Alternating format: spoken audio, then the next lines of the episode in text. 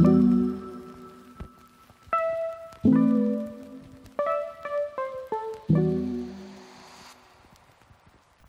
chicos, chicas? Sean bienvenidos a Rincón Geek, sean bienvenidos después de dos semanas de descanso, después de dos semanas de emociones fuertes, bienvenidos al repasito semanal número 8. Hacía ya, Gabo, unos cuantos capítulos que no hacíamos repasito. Hemos estado un poco vagos con el tema noticias. No es que hemos estado vagos, o tal vez es que la actualidad se está apagando un poco, porque también es verdad que estamos llegando a fin de año, ya la gente está empezando, especialmente en, Estados Unidos, ¿no? que es de donde viene la mayoría de las noticias, ya la gente está en plan vacaciones, ya no, nadie quiere hacer nada, no hay, la actualidad está muerta, así que no hay tantas noticias, pero esta semana, este, como tenemos planes para las semanas que siguen, para tratar de acomodar un poco la cosa, hemos decidido hacer repasito con, con noticias y con algo de Marvel también, así que, así que eso va a ser el programa de hoy. Yo estoy bien, pero quiero saber, Gabo, cuéntame tú cómo estás. Eh, me traes noticias esta semana, me parece. Sí, sí, sí, sí. Eh, ahorita estoy pelota, no he dormido casi nada. Eh, tuve que limpiar mi casa y dije, no, mejor hago el podcast ahora con el Tiet para relajarme un poquito, pero estoy con un ojo cerrado y un ojo abierto, pero a ver, ¿qué tal? Tratando de, de salir adelante y, y nada, ayer casi me muero. Así de simple, así de simple es la vida, ¿sabes? Porque ayer estaba estaba caminando. Un día estás leyendo tus mangas de lolis y a la siguiente estás muerto. Sí, así es la vida. Pero es que, aquí la gente no respeta las luces de, tránsito, ¿sabes? O sea, yo estaba caminando todo tranquilo. Yo, yo, yo suelo caminar con la mirada agachada, ¿sabes? Mirando al suelo. Porque aquí ya no puedes levantar la, la cabeza. Porque levantas la cabeza y una chica pasa por tu lado y te tiran piedras. Ya te acusan de machirulo y de violador, de acosador y todo eso, ¿sabes? Entonces, prefiero andar tipo Senpai de Nagatoro todo agachadito. y... Eres el protagonista de una voz silenciosa. Sí, sí, sí, No quieres mirar a nadie a los ojos. Sí, sí, sí, algo así. Entonces, nada, estaba caminando y veo que la luz estaba roja y dije, bueno, voy a pasar normal. Y una chica me dice, espera, ¿sabes? Tipo, era, era como una comedia romántica de anime. Esa chica creo que era el amor de mi vida, pero me rescató, me dijo... y te diste vuelta, oh por Dios, al fin alguien ha notado mi presencia. No, solo, trataba de salvar tu vida. Y yo... Espera, pendejo. Espera, imbécil, ¿no ves que un carro está pasando así? Entonces retrocedí, me, me fui a espaldas, de hecho, y el carro pasó súper rápido, ¿sabes? Yo digo, si esto me hubiera dado, hubiera quedado papilla. Ni siquiera me hubiera aventado unos metros, nada, me mataba al instante. Quedabas como, como Oliver en el meme ese en el que se levanta sus brazos y piernas, ¿sabes? Si me iba un Isekai, hubiera amanecido paralítico, hecho, así, así de fuerte va a estar el golpe. Ay, no, pero, ah, pero así estamos, así estamos. Típico de Latinoamérica. Sí, sí. ¿Te ha pasado? ¿Alguna vez te han querido atropellar? Bueno, no, no querido, pero casi te atropellan, ¿te ha pasado? No, yo, yo suelo ser bastante cuidadoso. Quiero decir, yo sufría mucho antes cuando estaba en pareja. Recuerdo cuando aún vivía antes en la ciudad de mis padres y demás. Solía salir mucho más de mi casa. Tenía como más interacción social. Y era como ese sufrimiento, ¿no? Porque mi, mi expareja era como, como un niño chico que tenías que llevarla de la mano siempre porque iba por la calle. ¿Sabes? Esta, cuando aparece Kaguya en el anime y es chiquitita y como que la, todos la quieren porque es muy, muy cute. Así era mi expareja, ¿sabes? En plan, no miraba a ningún lado, andaba saltando por la calle, qué sé yo. Tenía como esa energía y yo estaba por detrás, ya, quédate quieta, mira el semáforo, hija de puta, te vas a morir. Pero yo en general suelo ser bastante, bastante precavido en ese aspecto. Y de hecho, aquí en, Buenos Aires, en, donde vivo ahora, en La Matanza, especialmente, es como. E, e, es, tierra sin leyes. E, Ed Max, o sea, ves a los carros con sus púas y sus, sus tipos tocando su guitarra eléctrica de fuego y dices, eh, vas a morir, en cualquier momento te vas a morir si no prestas atención. Entonces, trato de, de, ser bastante precavido en ese aspecto. Así que nada, yo me alegro de que estés vivo porque si no hubiera tenido que buscar un reemplazo. No sé a quién hubiera traído a Garu seguramente para hacer el podcast, pero bueno, estás bien, Gabo. Hay que agradecer a los dioses del anime de que estás vivo todavía. Sí, sí, sí. Pero, pero qué raro, porque nunca me ha pasado esto, ¿sabes? Porque yo también suelo ser bastante precapido, pero esta vez es el, la luz ya estaba en rojo, o sea, ya había pasado varios instantes. No sé, no sé qué este tipo qué le dio. Dijo, estos rápidos y furiosos por la familia, llegó temprano. no le importó matar a nadie seguramente más adelante, pero bueno. ah. se, estaba cagando, no pensemos mal, seguramente estaba, estaba con un apurón y tenía que llegar rápido a su casa. a, todos nos ha pasado. Tenía que ir a, te voy a decir, te voy a decir la verdad, tenía que ir a ver el el mundial. Esta mierda del mundial tiene locos a todos. Yo, yo estoy seguro que este tipo tenía una apuesta, qué sé yo, quería ir a ver el partido, ¿sabes? Y eso que mi país no juega, mi país no va al mundial, pero, pero se celebra aquí el mundial. Raro, cosa rara. Yo, bueno, yo entendería cosas como allá. Es un evento multitudinario. Claro. Yo no estoy, yo no estoy muy a favor, a pesar de que Argentina, de hecho Argentina juega hoy dentro de tres horas más o menos, dos horas y pico, eh, juega contra, contra mis compatriotas mexicanos, que por cierto, la mejor de la suerte a nuestros de México nos escuchan, seguro que hay unos cuantos. Y, pero yo no, no estoy como, nunca me ha interesado el fútbol. Antes, en mundiales anteriores, como que sí que te sale un poquito la vena patriótica y dices, bueno, al menos me voy a interesar por cómo va la cosa, ¿sabes? En plan, bueno, voy a ver cómo van los partidos y demás. Pero este mundial es como, como demasiadas cosas malas, ¿no? Qatar es, no es como la ciudad más apropiada para un mundial. Esto, esto no vamos a entrar en política ni en cosas varas, pero no, no, lo es para nada. Es un mundial que por sobre todo los demás mundiales es como demasiada corrupción. Se nota que hay mucho, mucho teje-maneje y el lugar es horrible, la cultura es horrible, así que terrible, todo terrible. Entonces yo, en mi casa aquí están por ver el mundial, ya se están preparando. De hecho, seguramente vas a escuchar todos los gritos. Si, si estamos grabando todavía, vas a escuchar los gritos de mi tía, que ella es súper fanática. Pero, pero no sé, yo no estoy en esas cosas. Tienen camiseta ya, se compraron tu familia la camiseta argentina, cosas así. Sí, sí, ya pusieron la bandera ahí en la puerta y toda la cosa. Y ya pusieron el cuadro de Messi al lado de velitas y cosas así. Ay, bueno.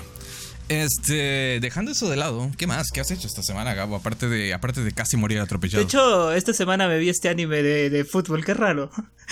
Le estoy, tirando le, estoy tirando mierda al mundial, pero me vi este anime Blue Lock Dios, qué anime, me encantó. Yo no pensaba que me iba a gustar tanto, ¿sabes? Porque estaba viendo la página pirata donde veo los animes, ya sabes.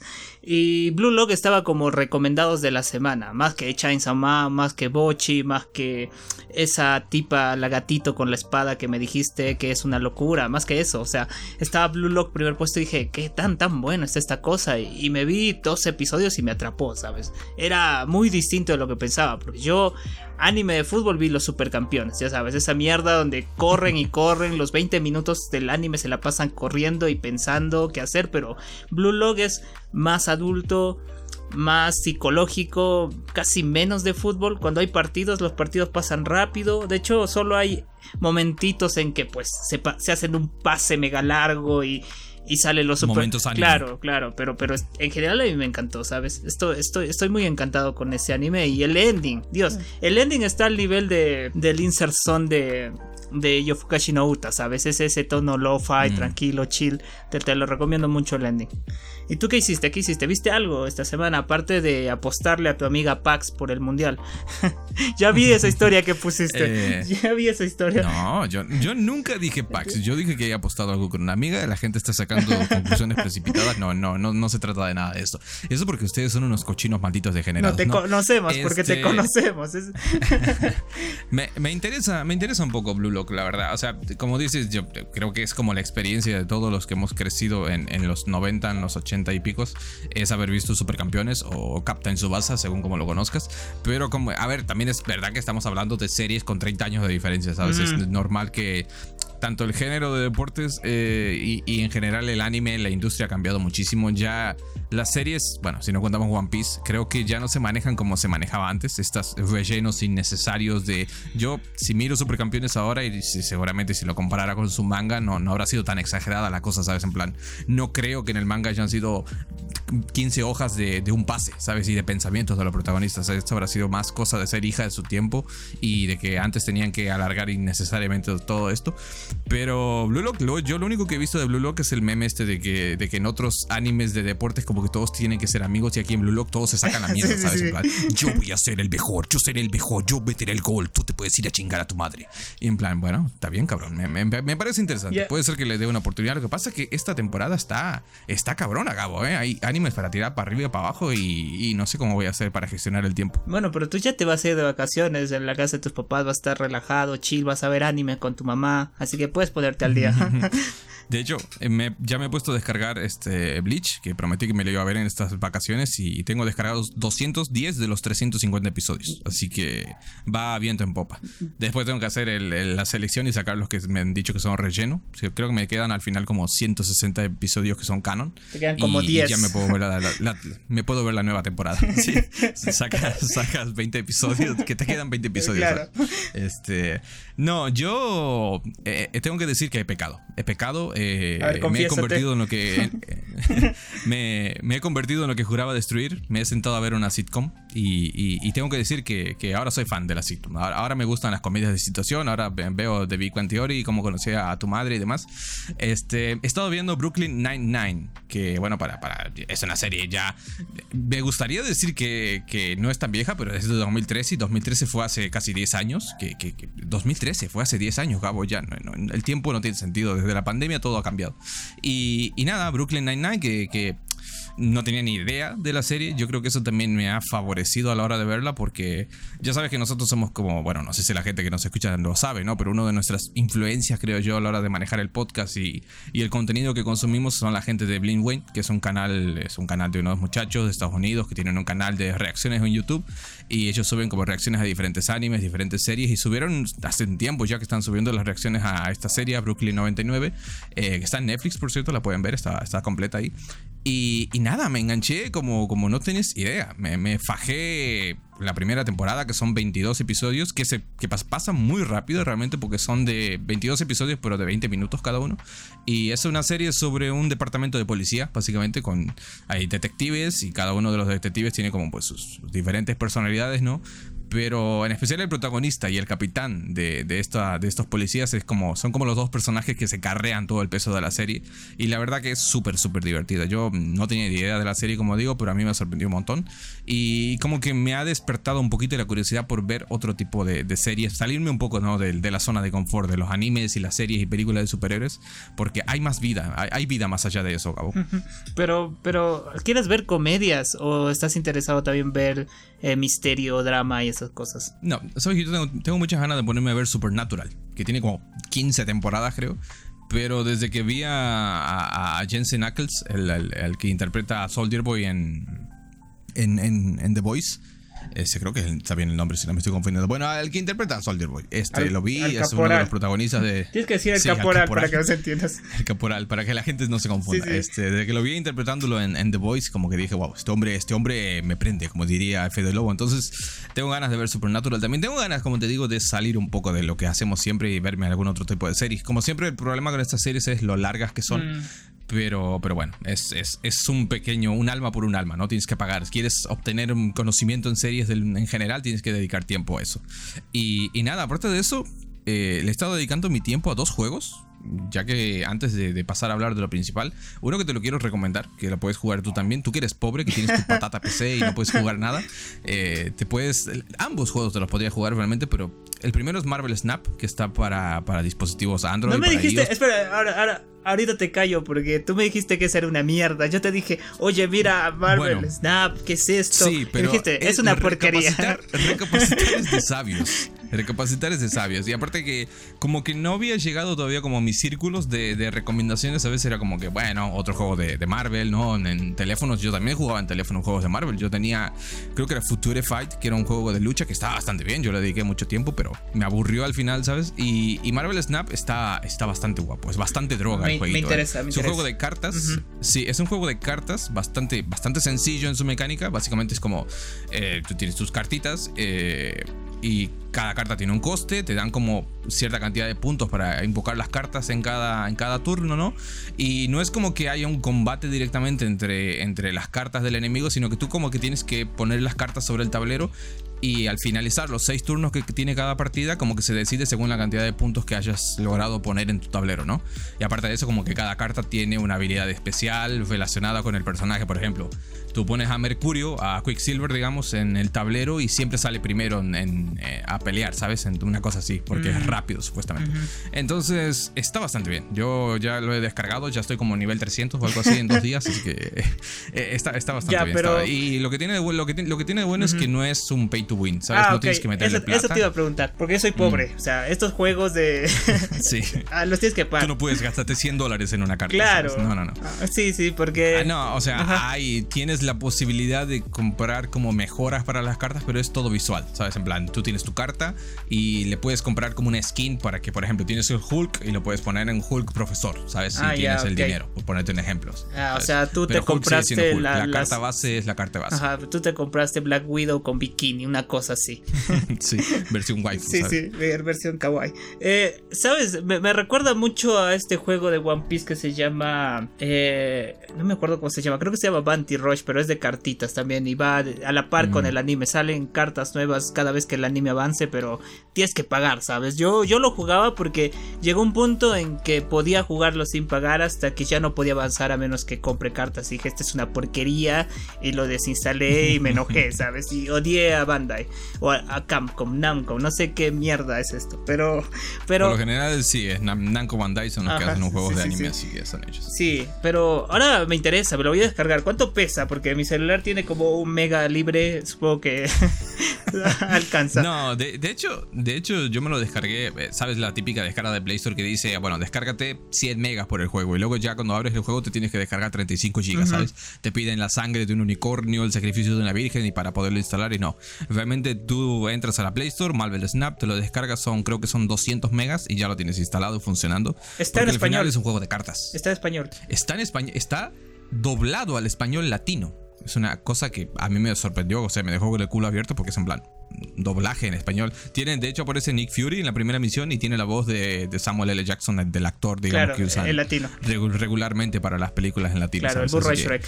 Mm, también te digo que se hace un poco pesado, porque en el sentido que, por ejemplo, invocas a Iron Man y cada vez que lo sacas dice, yo soy Iron Man, ¿sabes? Bueno, ya ha pesado, ya te escuché las primeras 130 veces, no te tengo que escuchar cada vez. Ya, hay Spider-Man. Y hay Spider-Man, yo no lo tengo todavía, pero hay Spider-Man, están ah, todos. Está la chicardilla, tienes a la muerte, tienes, tienes millones de casi todo, cualquier personaje de Marvel que se te ocurra.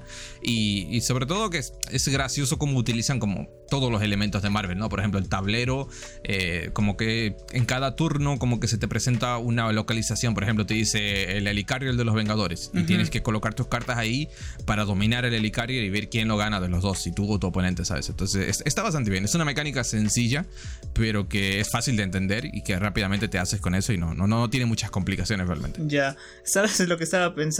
Eh, ¿Juegas con otras personas o juegas con la máquina? Al principio, y esta es una de las quejas que mucha gente tiene, que es como que al principio tiene como un... En realidad tiene un solo modo de juego principal que sería como el modo de, rango que sería. Al principio estás como en bronce, una cosa así, y a medida que vas ganando, pues vas subiendo de rango, ¿no? Y la verdad es que eh, al principio te crees que sos como, sos Dios básicamente, porque no pierdes una, estás como nivel oro y dices, va, esto es muy fácil, nadie me, nadie, y recién como que estás en un rango muy alto, te empiezan como a emparejar con gente de verdad, ¿sabes? Con otros jugadores y ahí te, te, abren el ojete de una manera impresionante y vuelves a tu caja y dices, soy el peor jugador del mundo, no puedo jugar esto y lo desinstalas y ahí se acabó tu carrera en Marvel Snap.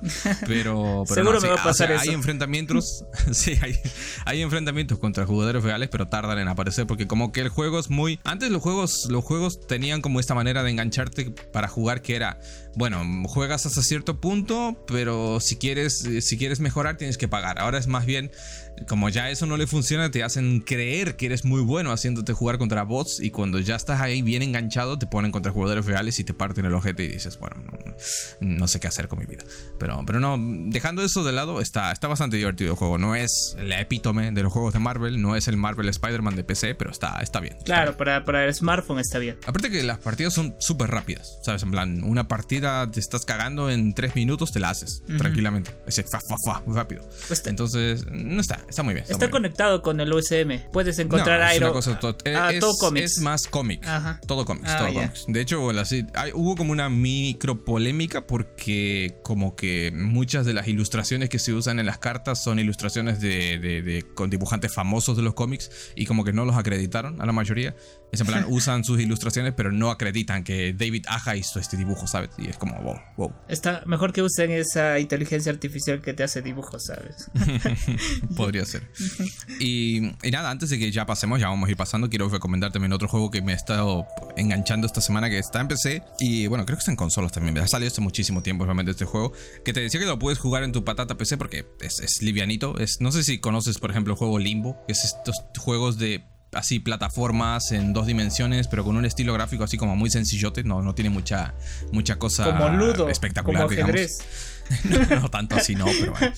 Eh, el juego se llama The Missing. Eh, Los Perdidos sería algo así la traducción. The Missing. En realidad, el nombre completo es como The Missing JJ McFile, que es el nombre de la, de la protagonista. Y es, como digo, son plataformas de, de puzzles, ¿no? Tienes como que ir avanzando en, de sentido izquierda a derecha y resolviendo como acertijos, ¿no? Que te van poniendo en el escenario. Pero la verdad que es un juego muy... que me ha costado. Mira que yo he jugado cosas, mira que yo he visto cosas tanto en, en, digamos, en películas y en la vida real. Y es un juego que me duele jugarlo, porque la principal mecánica del juego es que la protagonista como que se va, la, historia empieza como que ella se va a celebrar su cumpleaños en una isla desierta con una amiga, ¿no? En plan, vamos a, venir aquí, vamos a hacer el un plan más boludo del mundo. sí. El plan de película de adolescentes, ¿no? Vamos a hacer una, un picnic aquí en esta isla para nada amenazante. Y, y al principio todo bien, ¿no? Eh, están cantando kumbaya, felicidad absoluta, qué sé yo, besuqueo, lo que sea. Y cuando se despierta el otro día la protagonista, su amiga no está. Lily, que es la amiga, ha desaparecido. Y es en plan, Lily, ¿dónde estás? Lily, te quiero. Lily vuelve. Y Lily ha desaparecido y tienes que ir a buscarla. Y la cosa es que ahí la protagonista se da cuenta, y te das cuenta vos como jugador, que no puede morir. O sea, te puedes morir eh, jugando, o sea, te hacen volver como un punto anterior, pero a la protagonista se le caen, se le cortan los brazos, se le cortan las piernas, pierde la cabeza y apretando un botón como que puedes volver a, a reagrupar tu cuerpo, ¿sabes? Y esta es la mecánica. Sí, o sea, y, es la parte que te digo que te causa como dolor porque eh, todos los puzzles, la mayoría de los puzzles, los acertijos, los tienes que resolver usando como partes del cuerpo de la protagonista. Entonces, como que te duele hacerlo porque la, la, tipa sufre, ¿no? O sea, si le falta una pierna, pues llora y está ahí arrastrándose, ¿sabes? Y, pero al mismo tiempo es como que es tan imaginativo, tan creativo. Por ejemplo, hay un puzzle en el que estás como en un aserradero, ¿sabes? Este lugar donde cortan madera y así. Y como que dices, ¿cómo coño avanzo en este lugar, no? Y hay como una especie de una balanza. Y tienes que ponerle como maderas para que la balanza abra como una compuerta para que pases. Y estuve como 10 minutos pensando hasta que me di cuenta, digo, ah, y si pongo un brazo y una pierna de la protagonista, ¿alcanzará el peso para que la balanza abra la puerta? Y efectivamente, así de, de, trastornados están los, los, desarrolladores. Entonces, es una mecánica que, como digo, es, es muy innovadora. Es como una cosa que no había visto nunca. Es una idea muy loca pero la historia también está muy bien. O sea, la historia se te va contando a través de un. tienes tu teléfono, ¿no? Como que vas recibiendo mensajes. Eh, mensajes que te cuentan como la historia de la protagonista. Tiene como conversaciones con su madre, con, con, la amiga que se perdió y con otros amigos. Y te van contando como detalles de la vida de ella y demás. Está, está, está muy bien. Está muy bien. Está, está, muy turbio, mejor dicho. Está muy turbio porque yo ya estoy diciendo, ¿qué mierda está jugando este? es turbio. Hay, por ejemplo, es que lo, lo, peor es que le pasa de todo a la chica. En plan, si hay, por ejemplo, una zona que hay como maleza que no puedes cruzar, tú puedes prenderle fuego a la protagonista y mientras agoniza en llamas, puedes chocar contra la maleza para que la maleza arda en llamas y poder pasar, ¿sabes? Y esa clase de puzzles están como por todo el juego. Entonces, es turbio, pero rico, diría el meme. Así que yo lo, yo lo recomiendo. Lo recomiendo, no es para todo el mundo, pero definitivamente es un juego que vale la pena. me lo recomiendas porque me quieres traumar, hay que decir eso. a, ti te gusta ver a las lolis sufriendo, así que. no, no, no. Me, me recordaste este anime, no sé si lo viste, Elfen Light, que es de una tipa que tiene brazos invisibles y corta a todo el mundo, le sacan cabezas, todo. No sé si lo viste, es bien sangriento. El, anime más edgy, más de otaku básico que puede existir sobre la tía. Yo no lo he visto, a pesar de todo. Creo que me vi los primeros dos o tres episodios. Es como de una etapa muy temprana de mi vida otaku, ¿sabes? Cuando apenas estaba descubriendo lo que era el anime en general. Pero, pero sí, sí lo recuerdo perfectamente. Yo la vi hace poco. Este, porque me dijeron que era como Dead Note, ¿sabes? Y no era como Death Note. A ver, ¿quién, fue el hijo de puta mentiroso que te dijo eso? Espero que esa persona ya no sea tu amigo, ¿sabes? En plan. Sí, ya no. Yo después de eso le, escribo y le digo, no. ¿Qué, ¿Por qué? ¿Por qué me mientes? ¿Por qué me engañas de esta forma, ¿sabes? Sí, sí, sí. Es como que alguien le recomiende Boku no Hero y después le digan, bueno, mírate Boku no Pico que es similar. Es la misma mierda, no, sí. No es similar. no, se parece ni un poco. Ya, pero, pero también me vi como dos, tres episodios y dije, no veo esta mierda más, ¿sabes? Porque, porque leí en los comentarios que decían que hacen explotar a una tipa, ¿sabes? Es el momento más triste del anime, así que dije no, esto no es para mí. Pero voy a jugar este, estos dos juegos que me he recomendado porque estoy buscando juegos. Quiero distraerme, estoy sad, estoy emotivado, así que Nada, creo que me vendría bien algo así. volverme adicto a un jueguito. Tienes que jugar algo romántico te recuerda no, no, no, no, no, no, es, Lo que, es lo que necesitas no ahora quiero mismo. Jugar. Una, una, novela visual. Una novela visual con waifus que conquistar, ya sabes. Al menos por una vez tienes que sentir que puedes conquistar a una mujer, ¿sabes? Claro, ya me toca. Te vendría bien eso. sí, sí, ya te toca. tocará este, instalar de nuevo el, el, Doki Doki Literature Club, ¿sabes? Hay más novelas visuales. No es la única novela visual que sí. Aparte, esa es turbia también. No, no está muy lejos de, de Missing también. Son cosas turbias. Yo creo que vamos a ir cerrando la etapa de cosas de la semana para pasar a hablar un poco de, la realidad que vivimos en el mundo y vamos a bajar un poco el tono porque hay que abrir este, la sección de noticias con una, noticia triste, ¿no? Un fallecimiento de un actor. Aquí no nos vamos a poner la medalla ni vamos a, ponerlos el sombrero de que estamos... A, mí me duele, me duele porque me afecta, porque un poquito porque es un, actor de, que perteneció a una serie de mi infancia como son los Power Rangers. Estoy hablando de la muerte de Jason David Frank, eh, actor que falleció, cuando Hace tres días creo, a los sus 49 años. Oficialmente no hay detalles de cuál es la causa de muerte, pero lo que se dice, o sea, su familia obviamente pidió respeto tanto a los medios como al fandom, ¿no? Porque no quieren que se hable demasiado de esto, que no se centre en eso, pero aparentemente el actor estaba pasando por un mal momento porque, bueno, su esposa lo había abandonado hace un tiempo, estaba pasando por una depresión y finalmente esto lo, lo llevó al suicidio, aparentemente. Es una situación bastante, bastante tétrica. Pero, pero nada, como digo, este actor que los que hayan, se hayan criado en los 90 como nosotros lo recordarán de haber participado en, la, en las series de los Power Rangers, en algunas de las temporadas más, más recordadas, creo yo, este, como el Ranger Verde, el mítico Ranger Verde, luego el Blanco, también apareció en otras, en otras interacciones de los Power Rangers, como el Ranger Rojo y demás, pero tampoco es que el actor haya tenido mucho más recorrido fuera de de la saga de los Power Rangers, pero yo lo recuerdo con cariño porque si tú te fijas a lo largo de los años es un tipo que, un chabón que siempre estuvo como muy cerca del fandom de, los Power Rangers, que al final es una cosa que, que, tiene muchos fanáticos detrás, y el tipo era muy humilde y estaba muy en contacto con, con, los fans y nunca tenía problemas en participar en proyectos de fanáticos y demás, así que no sé, es una noticia triste, lamentable, es como un pequeño icono de, de mi infancia y, y nada, es que descanse en paz. Sí, sí, sí, la verdad a mí me tomó por sorpresa porque el tipo es súper joven y, era un chat, ¿sabes? Tú lo veías así y, y, como dices, era una persona bastante agradecida por el éxito que tuvo. Yo siento que era una de estas personas que dijo, bueno, quizás no, no triunfe en otras pelis, no, no tenga más trabajos, pero voy a seguir agradecido con esto, con el público que me sigue, porque igual los Power Rangers, a pesar de que sea algo antiguo, sigue vivo, ¿sabes? Es una franquicia que sigue vivo para bien o para mal. Eh, incluso salió en la peli de los Power Rangers esta del 2017-18, creo, no sé si la viste, que tiene a Brian Cranston como con la cabeza tiene gigante. Un, tiene un cameo. Tiene un cameo, está ahí, ¿sabes? Y también salió en este, en este canal de YouTube que también tiene tiene como estas revisitas a personajes y pone a pelear a personajes, por ejemplo, Batman contra Spider-Man, Superman contra Capitán América y... Ah, sí, el Super Power Beatdown, creo que es el nombre del canal. Sí, y, y, pusieron una de, este, de este Power Ranger, creo que el verde contra Ryu, ¿sabes? Y, es él, y realmente se le ve con las ganas de hacer el trabajo, se, se, se, siente genial cuando un, cuando un actor está metido bien en su trabajo y y vi los comentarios de, de las personas que hablaban dentro de este canal. Eh, en Facebook subían fotos con él diciendo yo estuve en esta convención y el tipo animado me preguntó si quería tomarme una foto con él, ¿sabes? O sea, el tipo era bastante abierto con la gente que, que aún lo seguía y lo quería, ¿sabes? Así que sí, es bastante triste como, como algo puede aparecerse tan rápido, ¿no? te hace pensar mucho en cómo también alguien que tú pensarías que está feliz y exitoso y todo puede tener estos problemas que, lo pueden llevar a, la muerte, ¿no? Es súper es, súper complicado y triste, la verdad. Y me sacó de onda. A mí me sacó muy de onda. Sobre todo porque a mí sí me gustaban los Power Rangers. Pero voy a decir que no la generación de él. A mí me gustaba la generación donde está el león y el tiburón, ¿sabes? Ese meme del, Power Ranger rojo. Bueno, fuerzas, salvajes. Ajá, ese, ese, ese es el que me gustaba a mí. Mm. Pero, pero lo reconozco a él. ¿sabes? Lo reconozco, él es como la cara de la primera generación de los Power Rangers, ¿sabes? Así que... Claro.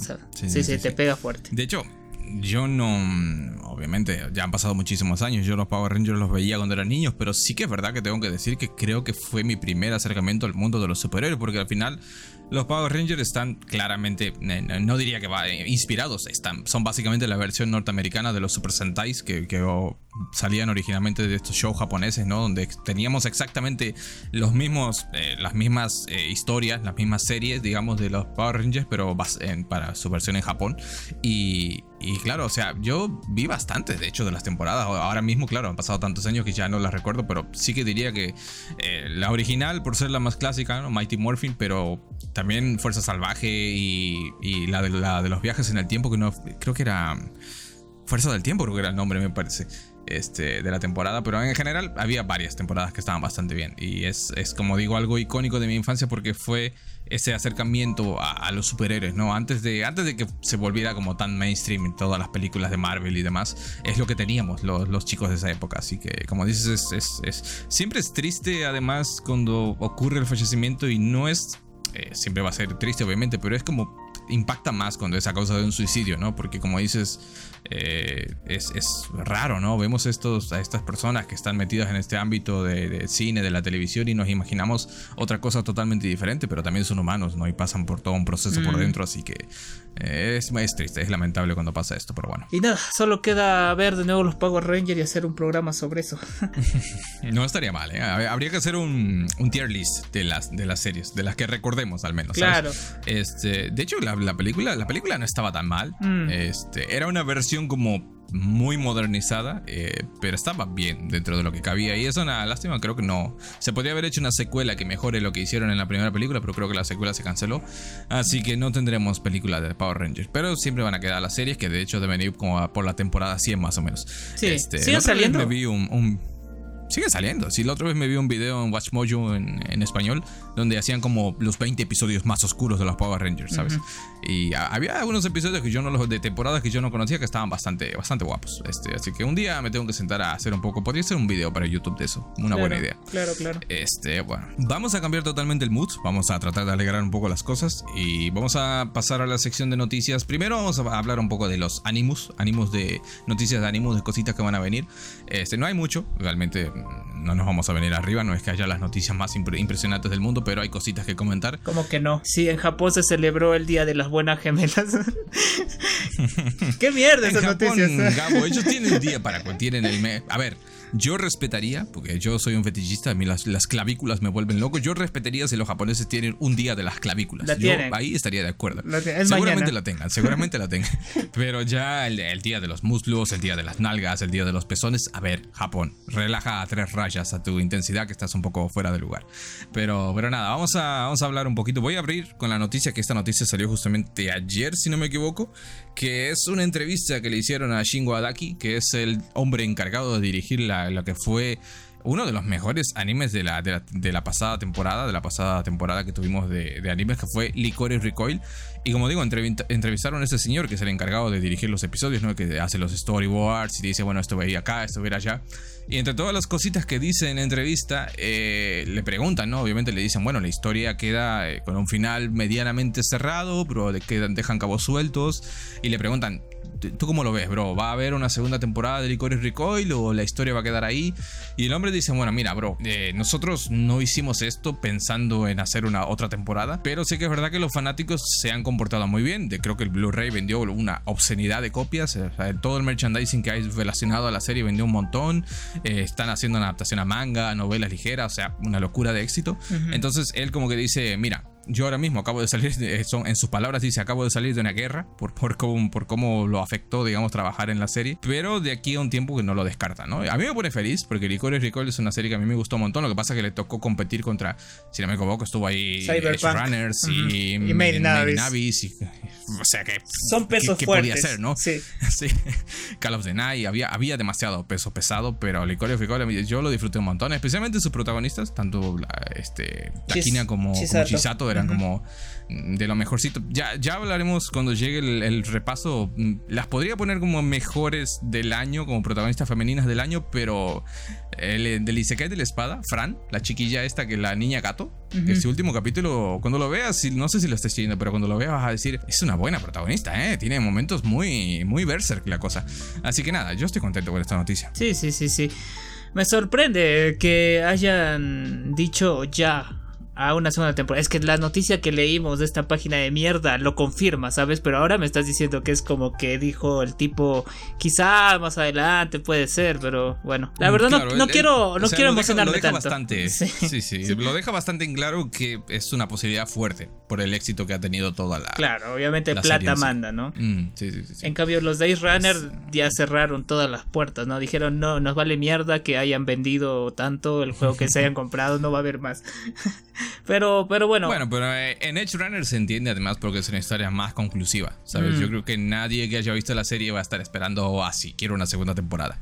Especialmente con los mismos personajes, ¿sabes? En plan, considerando en cuenta lo que, teniendo en cuenta lo que pasa en la serie, es difícil que vayas a pensar, sí, quiero que vuelvan este personaje, pero no, va a pasar, bro. Ya, pero ¿qué pasaría ahora? ¿Qué pasaría ahora en Licorice Recoil si es que vuelve? ¿Cómo lo ves? Porque. Bueno, no, no, quiero hacer muchos spoilers, pero tenemos por un lado Hajima, que era el villano, sobrevive. Así que ah, ese, cabo está ahí. Nunca recuperaron las armas ¿no? que se habían perdido en la primera temporada. Y, y Chisato y Takina están dirigiendo un barcito, ¿sabes? En plan. Pero no creo que sea como que su, su vida la van a dedicar a dirigir un bar. En plan, yo creo que es como, él mismo lo dice en la, en la entrevista, dice, bueno, ellas están ahí en Hawái viviendo la vida, pero es un pasatiempo dice el, director, así que... Se están relajando nada más. Sí, se están relajando, son unas vacaciones después de todo lo que trabajaron, así que yo creo que hay, muchas posibilidades, hay posibilidades. Bueno, entonces ya no vas a ver a Chisato con traje hawaiano que te volvió loco, me acuerdo que lo primero que me pasaste cuando terminaste de ver Licorice fue la captura de Chisato con su traje hawaiano. ah. Nadie pude negar que era muy linda. Sí, Pero para ir pasando ya a, otras noticias, la que sí está confirmada con su segunda temporada y que de hecho va a llegar en enero es Nagatoro, que ya hemos visto un tráiler un poquito ya con más, ya había salido, me parece un teaser, pero que no mostraba mucho, ahora tenemos un tráiler que ya como un poquito más largo, con más escenas, con más contenido. Nosotros seguimos el manga, eh, yo sí que es verdad que lo he dejado un poquito de lado hace un par de capítulos, pero estoy al día prácticamente. Este, el manga está bien, no nos vamos a volver locos, no es que el manga de Nagatoro sea para tirar no, pero está, bien. No es Berserk. No, no es Berserk, que, he estado leyendo Berserk, por cierto, eh, he avanzado como 50 episodios y ya, ya está, se está poniendo dura la cuestión. Eh, y como digo, salió el trailer de Nagatoro, yo lo vi y, a ver, no me quiero quejar, no quiero ser esa persona, ese hater, pero creo que tiene incluso menos presupuesto que la primera temporada. Hay momentos en los que Nagatoro está ahí y, solo se le mueve la boquita y en plan, es, es, un, es un JPG, ¿sabes? Que se le mueve la boca nada más y es en plan. Es como el anime de la brujita. La primera, sí, la primera temporada tuvo bastante éxito, no le puedes dedicar el presupuesto de una hamburguesa a la segunda temporada, ¿sabes? Claro. Pero más allá de eso, no sé, yo tengo ganitas de volver a ver a Nagatoro. ¿Sabes lo que no me gustó del tráiler? De que mostraron puro momento pervertido, ¿sabes? No mostraron. O sea, mm. miras esto y tú piensas que Nagatoro es un echi cualquiera, ¿sabes? Estás viendo ahí mm. al senpai metiéndole la mano entre las piernas. Y yo dije, qué rico, pero esto no es Nagatoro en sí. ¿Sabes? Eso es lo que no me gusta. Sí, sí, está delicioso, pero no lo hagas. Pero, pero bueno, ojalá que sorprenda a los que quizás hayan juzgado Nagatoro desde ya diciendo, ah, este es un anime como el de la chica Usaki, ¿sabes? Que es también otro mm. que que está profanado a morir y todo el mundo piensa que es eso, ¿sabes? Pero no sé, yo le tengo fe a Nagatoro. Y la verdad sí, sí, se nota que no hay tanto presupuesto porque tú miras la primera temporada y miras ese episodio donde se están lavando las manos, a ver si se soban las manos, ahí todo rico.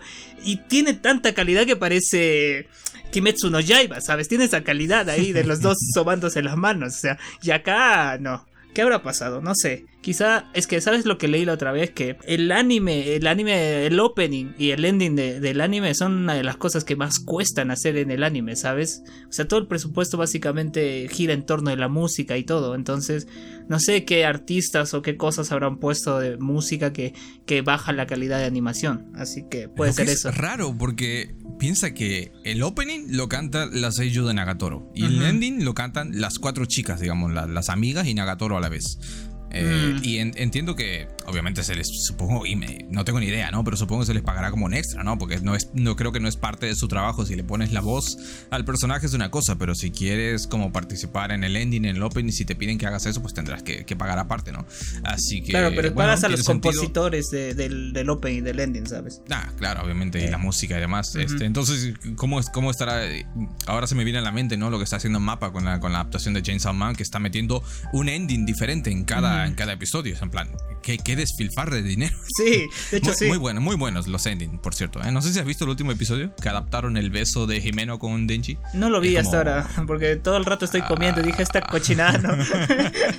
quiero, quiero un momento yo, donde no estoy comiendo. Yo me estaba comiendo, me estaba tomando una sopa en el momento que vi el episodio y fue como. tragué y dije, bueno, vamos, es momento de ver Bob Esponja. Me, puse a ver el tráiler de los, de los Teletubbies, ¿no?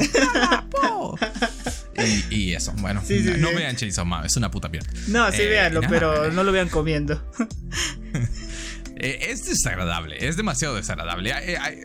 No tiene por qué, no hay, no hay necesidad de hacer esas cosas, Gabo. ¿Por qué tienen que ser así? No lo entiendo, pero bueno. Bueno, estamos hablando de un este autor que se hace pasar por su hermanita en Twitter, ¿sabes? O sea, no, no, no puedes preguntar por qué acá. Eh, todo el mundo está no loco. tiene códigos, ese sí, señor. Sí, sí, Entre ese y el, y el autor de Made in Abyss, no sé cuál está más peor de la cabeza, pero bueno. Los dos toman juntos, este, salen a almorzar los dos. Sí, son como los autores de My Hero Academia y de Jujutsu Kaisen, que son como súper amigos, ¿sabes? van, van al cine y se hacen referencias los unos a los otros y es como, bueno, está bien. Eh, hablando ya de comedias románticas, ¿no? Que Nagatoro al final es lo que es una comedia romántica, también tuvimos trailer de la nueva película de Kaguya. Aquí te voy a dejar hablar a vos porque yo sí que es cierto que me puse al día en tiempo récord con las temporadas, pero esta película, esta película no sé, no sé exactamente si es canon, no sé de qué va a tratar. Aparentemente, según lo que se entiende, está situada después de los hechos de la tercera temporada. No quiero hacer muchos spoilers, si alguien no lo ha visto, pero, pero no sé qué tal. Se ve bien en trailer, se ve, se ve que es Kaguya, es lo que es, ¿no? Humor y mucha cosa y mucha plata de por medio, ¿sabes? Sí. Eh, a mí me sorprendió y me alegró de que eh, está el cantante del opening, ¿sabes? Es, es como un icono ya de Kaguya. El cantante con mm. una chica a su lado que canta con él. Eso es lo que me más me gustó, porque yo estaba con miedo. Dije, ¿qué van a poner ahora en la película? Va a ser diferente, pero como dices es como la continuación del anime. Tú miras y, piensas que es una nueva temporada, ¿sabes? La misma animación, mm. lo mismo todo, y está bien, sí, sí, y va a ser canon. Hay un pequeño arquito después de lo que pasa eh, eh, en la última temporada, que es un arquito navideño, ¿sabes? Y es triste, te voy a decir, es, es para llorar. Bueno, no sé si es para llorar, pero yo a mí me dio mucha penita, sobre todo Ishigami. Pasa algo con Ishigami. Yo no te voy a hacer spoiler, pero espero que no te hagas spoiler. espero, espero no te hagas spoiler. Pobre Dios Ishigami. Él bajó a la tierra para salvarnos. Es el hijo de Dios. ¿Por qué le hacen esas cosas? es el mejor personaje de la historia de Kaguya. O sea, va a haber no, tiene que sufrir más. Yo, yo lo que quiero para Ishigami es que conozca a Scarlett Johansson, a su Scarlett Johansson y sea feliz. Es lo único que le deseo. Claro, pero hay un momento, este, este momento de Shigami para mí es de los mejores, en comedias románticas en total. Me sorprende cómo el mangaka puede tomar a personajes secundarios como él y darle un trasfondo tan grande, incluso que impacta mucho más por lo que está pasando Kaguya y el presidente, ¿sabes? Porque porque igual como que después de lo que pasa en la tercera temporada al final, tú dices como que ya está, ¿no? Ya es esto, es todo lo que esperábamos dentro de una comedia romántica. Yo siento que el autor eh, sabiamente pensó en eso también y dijo voy a hacer algo más grande pero con mis personajes secundarios mientras la cosa de Kaguya y el presidente se va enfriando un poquito para lanzar algo nuevo, ¿no? Entonces me gusta cómo sabe mm. pensar, cómo sabe utilizar a sus personajes y, y Shigami realmente aquí tiene un momentazo que... Ah, lo vas a amar más. Lo vas a amar más y lo vas a querer abrazar, pero, pero es genial. Y, pero me duele que lo estén animando en una película que aquí en, Latinoamérica no va a llegar de aquí a cinco años, ¿sabes?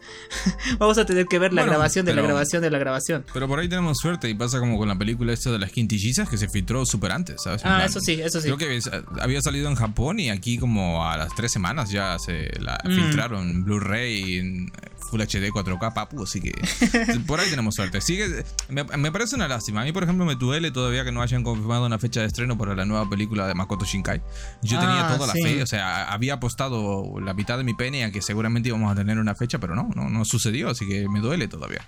Eh, yo lo que vi en el trailer de Kaguya me gustó. Me ah, sin saber mucho, sin saber nada, mejor dicho, me da la sensación que van a mostrar más del, del pasado este de la Kaguya, reina de las nieves, frío, no sé qué, de corazón congelado, entonces puede estar interesante. Mm, a mí, ciertamente, yo no soy fan de Kaguya, o sea, me gusta el anime en general, no soy muy fan del personaje de Kaguya en sí, se me hace un poco irritante en ocasiones, pero sí que me da mucha penita, ¿no? Todo el trasfondo de que es una niña ricachona, pero que no tiene como figuras paternales fuertes en su vida y demás, como que tiene a Hayasaka nomás que le da amorcito de amiga. Así que, no sé, tengo, tengo ganas de ver esta nueva película y si como dices es canon y le da más, más momentos a Ishigami, este está bien. Todo lo que sea Ishigami en este mundo está bien, cabo. sí, sí, sí. Va a estar genial, va a estar genial. Ojalá que llegue pronto, ojalá que lo filtren pronto. Y si no, lo vemos como la peli de One Piece que ya está filtrado, pero grabado de celular, ¿sabes? Se escucha una gente caminando y todo, pero lo entiendes. Así que nada, nada, nada. Bueno, de, de, Ishigami pasamos a Isayama, a Hajime Isayama, que para los que no lo conozcan es el autor de Shingeki no Kyojin que, eh, bueno, estamos hablando de entrevistas, ¿no? Y bueno, el autor de Shinheki dio unas entrevistas también, como es habitual, ¿no? Este, le preguntaron mucho acerca de futuros proyectos, de cosas que va a hacer. No, no, no dijo mucho, eh, realmente sigue con la idea de abrirse un SPAP con las lágrimas de los fans que lloraron por la serie.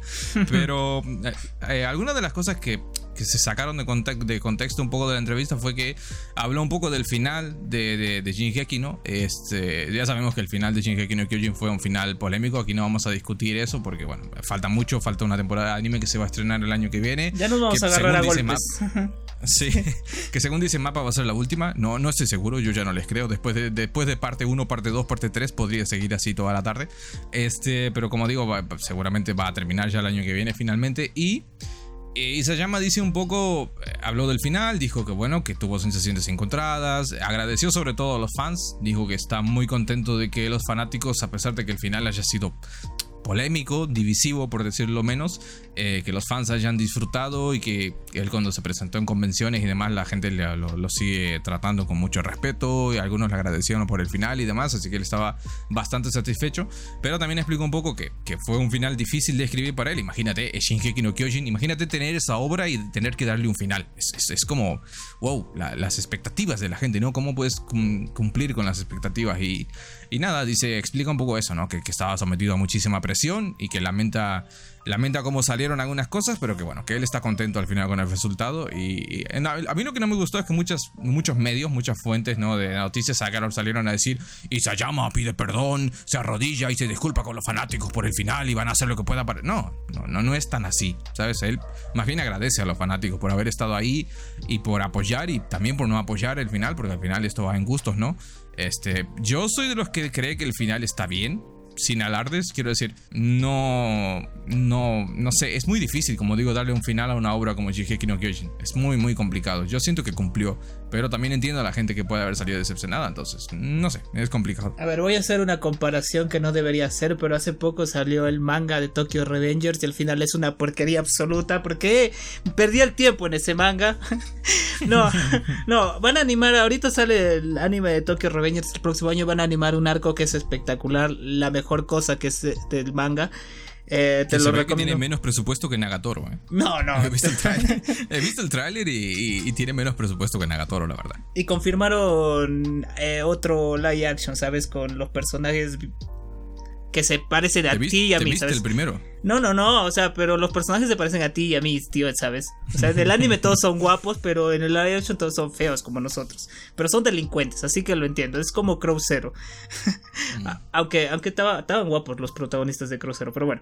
Eh, Serizawa es un papucho, ¿eh? No, no lo compares con cualquier basurita. Y con sus camisitas hawaianas, tenía estilo, tenía facha. pero, tenía, tenía, facha. Sí, pero... Eh, Ahora que pienso un poco del final de, de Shingeki no Kyojin ya pasó años de eso, o sea, el tiempo pasa volando, tío. Hace poco estábamos hablando de Spider-Man y ahora hace antes estamos hablando del final de Shingeki, era es una cosa loca cómo avanza el tiempo. Eh, la verdad siento que fue un poquito apresurado. Siento que debió hacer dos capítulos más, ¿sabes? Explicar un poco todo. Yo quiero, yo siento que cometió el mismo error que el mangaka de Tokyo Revengers, que el último capítulo es una básicamente es una descripción de todo lo que hacen los personajes, ¿sabes? Como ese tipo de películas finales donde te aparece una foto y al ladito toda, toda, toda la cosa que hacen en el futuro, cosas así, y tú dices, qué mm. avanzado, no le dieron más, más cancha a esto, no le pusieron más caña a esto. Entonces, eso, yo siento que si es que si es que en el anime se, toman un poquito más de tiempo para desarrollar el final sin cambiarlo, que sea lo mismo, que sea todo igual, pero un poquito más de contexto, un poquito de, explicación, va a quedar muy bien. Yo siento que se va a entender un poquito mejor, pero como dices, también es la presión de, de el hecho de hacer un final para un manga super mega conocido, porque cuando estaba saliendo ya la última parte de Shingeki no Kyojin era toda una locura tan grande como One Piece, ¿sabes? Eh, mm. Y, siento que él también pensó, ya necesito terminar esto. Se nota cuando un mangaka ya dice, es el momento de terminar este manga, ¿sabes? Y siento que también para relevarse un poco, para bajarse el peso que carga, dice, lo acabo ya. Y yo siento que eso pasó un poco con Isayama. Ya estaba cansado, ya estaba diciendo, lo voy a acabar, ya está. Qué más puede pasar. Y está bien, está bien, porque leí las últimas declaraciones que me gustó mucho, que, que dijo algo como, ahora voy a poder salir a la calle y cantar y estar tranquilo. Y dije, bien, se lo merece, ¿sabes? Se lo merece. Y tenemos el anime, ojalá que expliquen un, un, poquito mejor todo, pero es cierto que cuando yo leí el final, te lo dije, te dije es una mierda. pero pero siento que juzgué. Es que antes no, no, no había. No hablábamos críticamente las cosas. Hay que decir, antes éramos dos amigos idiotas que, que tenía una opinión súper simple, ¿sabes? Creo que lo máximo que hablamos fue cuando eh, me hablaste sobre Zendaya y me, me contaste toda su vida y todo, pero pero, pero sobre Ahora seguimos, seguimos siendo dos amigos idiotas, pero, con, las gafas de, de cristal y de, de críticos, ¿sabes? Claro, pero. Es, lo mismo, pero hemos subido de nivel, hemos evolucionado como Pokémon. Que van a salir como Pokémon, por cierto. Sí, sí, y, y, ya está. Yo siento que hay que esperar, hay que hablarlo bien. Y yo siento que me voy a ver en las vacaciones otra vez Shingeki. ¿Cuándo sale la última temporada? No hay detalles oficiales. De hecho, hace poco hubo un evento que donde mostraron como un visual para la nueva temporada y demás. Yo imagino que va a salir en enero. ¿eh? Tengo, tengo mis sospechas de que va a salir en enero. Lo siento mucho por Shingeki porque va a tener que competir con la segunda temporada de Nagatoro y claramente no tiene nada que hacer. O sea, ya, perdió, ya, ya sabemos quién va a ganar la temporada. También me llama la atención, yo creo que van a tirar un poco por lo que dices de querer alargar un poco el final, este, porque no les queda demasiado para adaptar, les quedan como 8 capítulos creo de manga, que sí que son capítulos largos, como de 40 o 50 páginas, una cosa así, pero si hacen una temporada, digamos, de 16 episodios como vienen haciendo, se les podría quedar un poco largo. Yo creo que o hacen una temporada más corta, con mejor calidad de producción, que yo creo que lo va a necesitar, porque pero ya toda la plata se fue a Chainsaw ya no hay plata. sí, ya no, están todos con la cara como la del meme de Lenny preocupado, ¿sabes? Con las manitos así juntas pensando qué van a hacer. Este, sí, yo, mm, de hecho, es verdad, o sea, Mapa en varias declaraciones este, han dicho ellos, Chainsaw Man ha sido como la mayor inversión del estudio, han, puesto el, todo por el todo en, esa adaptación, y, pero entiendo que también la, la temporada de Shingeki debe estar ya bastante avanzada, ¿no? O sea, en plan, ya la deben tener casi lista porque ya estamos prácticamente terminando el año, queda diciembre, y si todo sale bien y como digo yo, se termina estrenando en enero, febrero tal vez, este, tienen tiempo, pero, pero no sé, yo creo que van a estar a la altura, quiero decir, es mapa, eh, y las, últimas temporadas de Shingeki no han estado mal. Eh, la, primera parte de la temporada 4 sí que fue un poco más... Eh, pero la segunda tuvo bastante buenos momentos, así que yo tengo fe. Y como digo, a mí no me desagrada el final como está. Eh, de hecho, yo creo que tienes razón en lo que dices de que fue apresurado, pero yo creo que fue más una presión de, de los propios editores porque mm. eh, ya sabes que cuando salió el capítulo final de Shingeki, como a, ¿qué? Al, al, mes, me parece que sacaron como otro, un epílogo extra, unas páginas extra, porque literalmente no entraba dentro de la edición de la revista y tuvieron que sacarlo aparte, ¿sabes? Claro. Y esa clase, de, esa clase de decisiones y presiones que le imponen los autores también afecta a las obras, ¿sabes?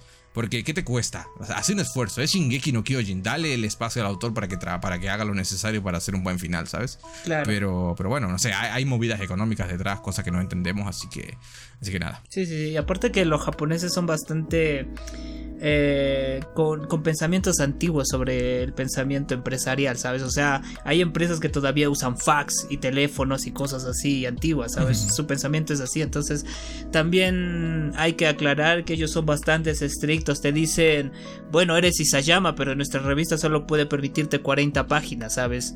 Entonces, y son así de estrictos con todos. O sea, incluso al mismo Oda le ponen, Oda de One Piece le ponen esas trabitas, ¿no? Oda dice... A mí me gustaría que One Piece sea un manga de 21 páginas. Me, encantaría que sea un manga de 21 páginas, me explayaría un poquito más, pero la revista solo me deja 17 páginas, a veces 18 a lo máximo, ¿sabes? Entonces, mm. es así. En Japón son bastante estrictos con esas cositas, sea, seas quien seas. Lo que te pueden dar es tiempo de vacaciones, ¿no? Si quieres tomarte un mes, la revista te dice, bueno, descansate un mes y ya está. Entonces, pero, pero en cuestión de entregar la revista tiene su orden, tiene sus reglas y nadie puede cambiar eso, así que es lo que es. Mm. Pero por suerte tenemos el anime que ahí sí se explayan lo que quieran. Eh, la verdad, yo sí le tengo fe a Mapa porque tuvimos Dance Dance Seur que es para mí eh, uno de los animes que Mapa pensó, bueno, vamos a animar Dance Dance y lo que salga, ¿sabes? No, no fue como su prioridad y lo hicieron muy bien. Dance Dance Seur es una mm. locura. Entonces yo digo, si a Mapa... También, es, verdad, también es verdad que Dance Dance intentan ser, no tienes un puto gigante colosal masacrando 200 millones de personas, ¿sabes? Que eh, yo creo que es más por lo colosal de las escenas y juego de palabras, colosal de las escenas que vamos a ver en estos últimos episodios que hay cosas, no quiero hacer spoilers, no, porque ya hemos leído el manga, ya sabemos cómo va la cosa, pero hay escenas que son bastante, bastante gordas de animar, este, pero bueno, no mm. sé, hay fe, hay fe. Sí, sí, sí. A ver qué pasa. A ver si los dos dibujantes que tiene mapa y los explotan hacen algo bueno. que les tiren un poco más la cadena. Sí, sí, sí, sí. Y ya estaría. Bueno, ya estaría por eso. ¿O quieres hablar más? Sí, sí, sí. No, no, no. Vamos a cerrar un poco la etapa Animu, la etapa otaku del programa. Vamos a ir ingresando a la parte Disney, Marvel, DC, porque también hay noticias, muy poquitas noticias, poquitas cositas, ¿verdad? Este, y ya nos vamos a centrar en hablar en el, en el Holidays Special, The Guardian of the Galaxy, que sacaron ahora los de Marvel. Eh, hay una noticia, esta noticia es un poco chapa, no me gusta dar esta clase de noticias porque no es lo mío, no me gusta, pero bueno, tenemos la confirmación de que Bob Iger va a regresar a Disney como presidente ejecutivo sustituyendo al actual este, director que es Bob Chapek. Esta es una noticia. sí, de Bob a Bob. Este, esta es una noticia que puede parecer una cosa así como, bueno, no me cuentes tu vida, crack.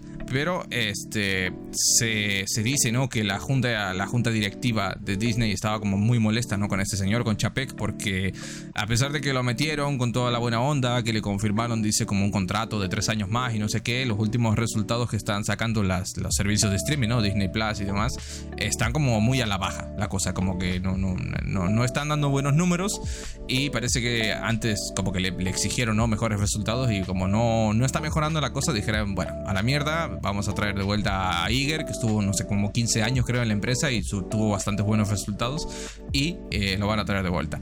La gente ya se está haciendo pajas mentales en plan, bueno, ahora regresa Iger y la cosa va a mejorar, vamos a dejar de tener cosas como She-Hulk, van a empezar a, va, a volver Robert Downey Jr., van a hacer otra vez películas de los Vengadores. A ver, que nadie se haga ideas equivocadas. Aparte que esto, esto por eso son procesos largos. Muchas de las cosas que vamos a ver de aquí a los años que vienen ya están escritas, los guiones ya están ahí, nada de eso va a cambiar. Pero sí que es verdad que eh, puede suponer un cambio de aquí a futuro. También es verdad que dicen que Iger no tiene intenciones, este señor que va a volver ahora no tiene muchas intenciones como de quedarse por mucho tiempo en la, en la dirección, como que él dice que va a venir en plan dos años y va a ayudar a preparar como un reemplazo y de ahí se va, porque el señor ya se quiere retirar, a dedicarse a gastar sus miles de millones. Dice que ese señor, el que se va ahora, Chapek, dice que estaba cobrando como 70 millones de dólares, ¿sabes? De, mensuales. sueldo y era como, no sé si mensuales o anuales, imagino que anuales, pero una, una puta salvajada de dinero, Entonces, no sé, no sé, es una noticia que, como digo, puede sonar un poco eh, pero puede ser importante de cara al futuro de Disney y de la clase de productos que nos están entregando, que ya sabemos que Disney en general, pues está ahí, ¿no? Tienen como esta política, al igual que Netflix, yo creo que Netflix está un poco más a la, a la cabeza de esto, pero esta política un poco como más progresista, inclusiva, no me gustan esas palabras, pero es lo que es, eh, hay mucho de eso, es verdad. Y, vamos a ver qué clase de proyectos nos presentan de aquí a futuro también. Ya, para, para la gente que no sabe mucho de este Bob Iger, fue el tipo que trajo Spider-Man a Marvel. Él es, el, él es el que hizo el contrato, él es el canchero que se fue hasta Sony y dijo, hagamos Spider-Man, tú y yo ganamos, ¿sabes? no, no se rodilló, pero. Desprendó un par de, de cinturones y dijo: Bueno, muchachos, todo sea por Spider-Man.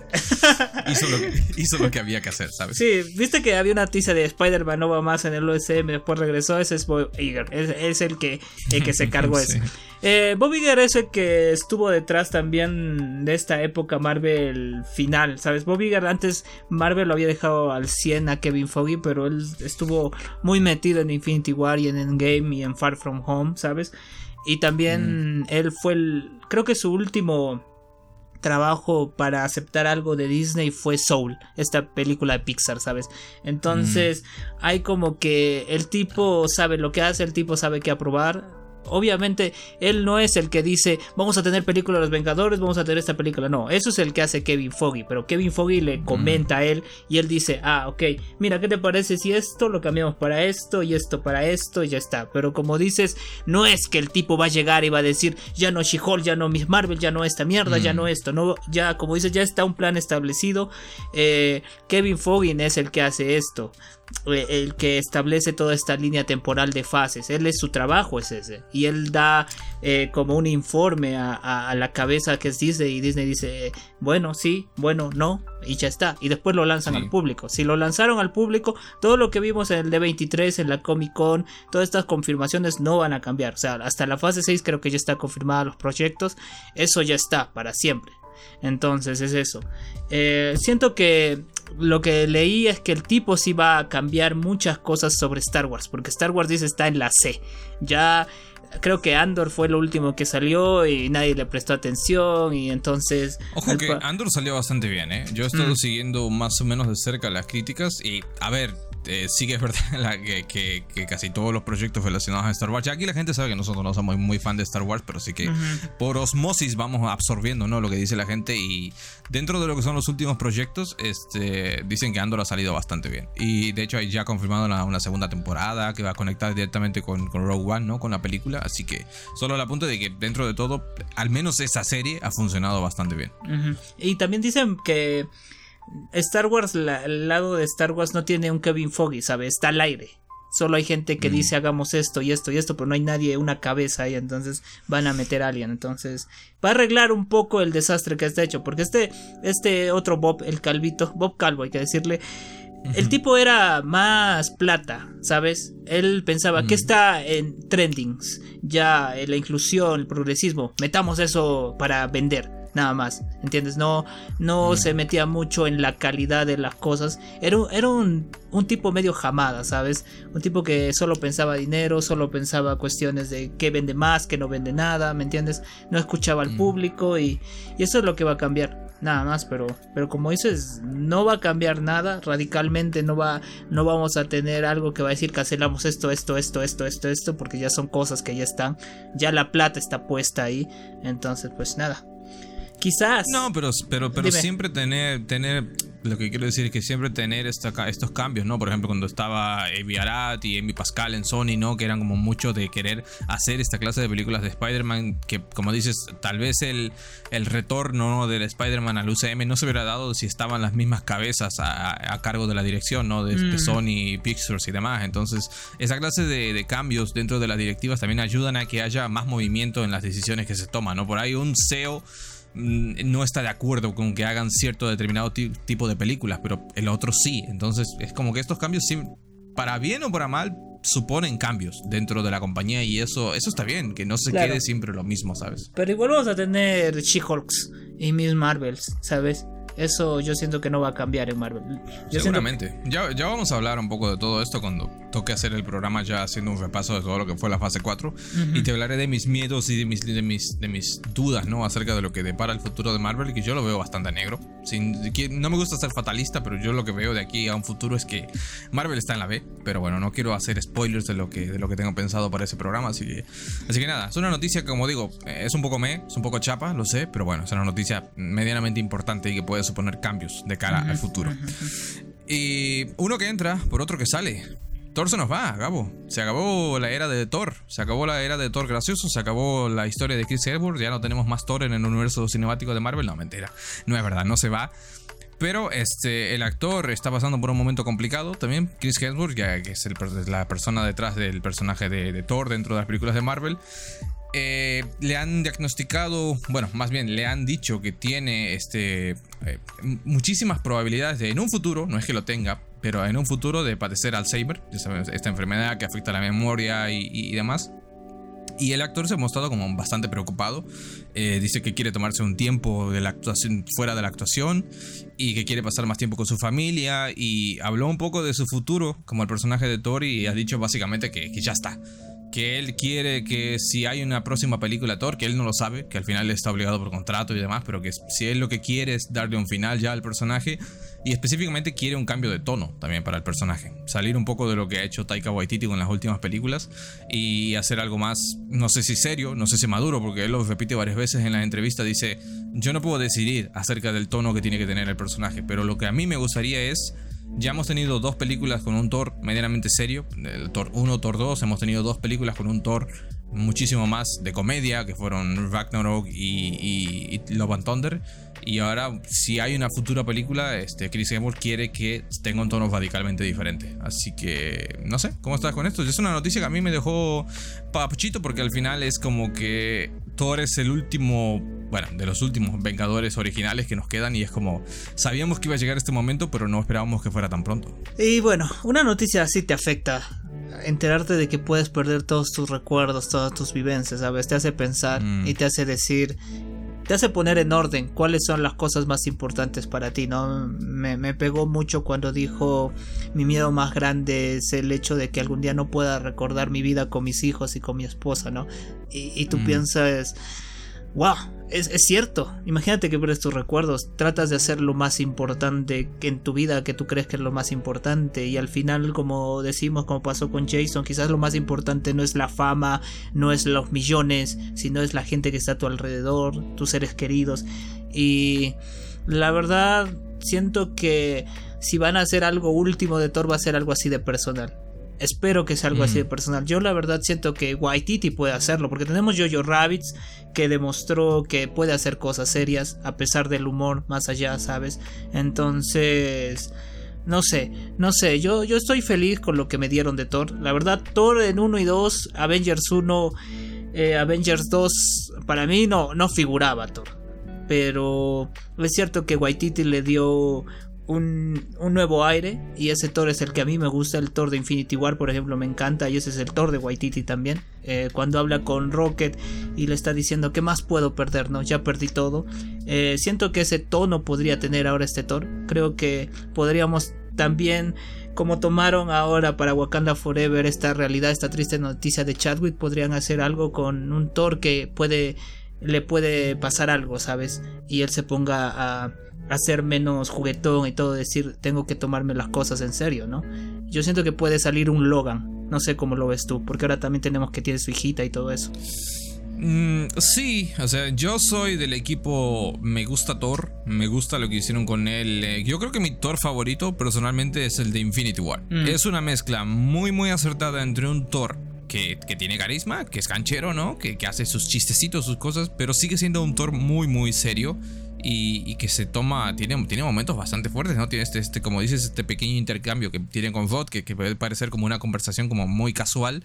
Es un momento bastante demoledor del personaje porque te das cuenta que es de los personajes que más ha perdido dentro del mundo del universo de, de, Marvel porque ha perdido su tierra, su gente, su madre, su padre, su hermano, lo ha perdido prácticamente todo y es un personaje que, que está muy dañado, ¿no? Entonces a mí me gustaría un cambio de director. Yo sé que Taika Waititi es igual, es similar a James Gunn. Ambos tienen esta, esta cosa de crear historias muy emotivas, pero con mucho humor de por medio. Pero yo siento que, como dices, quiero algo más. Quiero algo diferente. Quiero un tono mucho más salvaje, mucho más Thor, pero bien serio, bien Logan. Y ahora tiene una hija. Yo creo que eso también va a ser un detonante para las futuras secuelas.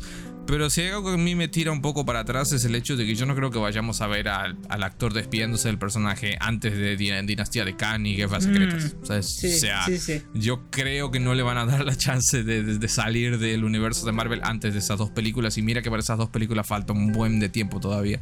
Entonces, yo tranquilamente podría ver que no regrese por una película individual y que veamos el final del personaje en Dinastía de Kang, por ejemplo. ¿Por qué no? Podría ser. O sea, no, no sería la primera vez que nos sorprenden. Este, o en Guerras Secretas, ¿no? O sea, verlo morir de una manera heroica y épica, sin tanto chiste de por medio, sería un final apropiado también para el personaje. O sea, yo preferiría, creo, que muera el, el personaje dentro de las películas y se reencuentre con todos sus seres queridos en el Valhalla a que lo conviertan en un Thor anciano. ¿Sabes? Como el Thor de los mm. cómics este que es más parecido a Odín y que es como más viejo y sabio. Preferiría eso realmente. Sí, estaría bien. Igual no sabemos a dónde está apuntando Marvel con sus personajes, la verdad. Ahorita Marvel está en todas partes y está en ningún lado, ¿sabes? Yo siento que es esto. Mm. Yo siento que no ha encontrado una dirección, así que bueno. Quizás Thor sea el que le dé este rumbo a Marvel. Eso puede ser bueno también. Quiero depositar el resto de pene que me falta después de que yo perdí la mitad. lo que me queda se lo voy a apostar a Kevin Foggy. Voy a apostarle a, que Sí, no, más bien a Kevin Foggy, porque decimos mucho esto de que, y es verdad, o sea, es, como la tónica general, lo que dice la gente es, Marvel no tiene ni puta idea de lo que está haciendo con la fase 4, la fase 4 es un descontrol, no tiene sentido, nada conecta con nada, todo es un despiporre, y quiero pensar que detrás de todo esto Kevin Foggy está moviendo los hilos como si fuera una chillo viejita de una titiretero, moviendo los hilos y diciendo, a ver, se van a cagar. Se van a cagar cuando revele mis cartas y les muestre lo que estoy preparando. Quiero creer en Kevin Foggy porque ya nos ha, nos ha mostrado que el chabón sabe lo que hace, ¿no? Ha dirigido estas películas durante, la primera, durante las primeras tres fases y, nos ha entregado este, Infinity War y Endgame. Y, pero honestamente yo creo que no vamos a recuperar nunca esa magia de, esa, de esas primeras tres fases. No, no, no va a ser nunca lo mismo y y como digo, no quiero hacer spoilers de lo que voy a. de, mi speech, de lo que va a ser nuestro episodio dedicado a fase 4, pero. Pero, pero tengo miedo. Yo tengo miedo, Gabo, como diría Auro. ¡Tengo miedo! Eh, hablando de Kevin Foggy, yo siento que llega a un punto en una empresa, en una franquicia, que se hace tan popular que los mismos líderes, las mismas cabezas dicen somos tan populares que hagamos lo que hagamos, vamos a sacar dinero, ¿sabes? Es como los fans se van a tragar todo esto. Yo creo que la fase 4 es la representación de eso, ¿sabes? Dijeron, no tenemos todavía un plan, pero hay que aventar Sanshi, Eternals, Spider-Man, She-Hulk, todo, ya que haya una miscelánea de todo, un combinado de todo, como diríamos acá en Perú, ¿sabes? Eh, es como esos combinados que te lo comes al día siguiente, todo está recalentado y todo, y es lo que hay. Entonces yo siento que es esto, es la fase 4. Yo siento que Kevin Foggy le habrá pegado muy duro el hecho de saber de que, más allá de todas las críticas que dicen, sí, Miss Marvel lo mejor del mundo, She-Hulk lo mejor del mundo, eh, todo esto sabe bien. Vos me dijiste, el Holiday Special es lo mejor del mundo. no dije eso. Todo. Y me mandaste una foto de tu cara así como a punto de chupar un peine bien grande. Y dije, wow, lo cambia todo.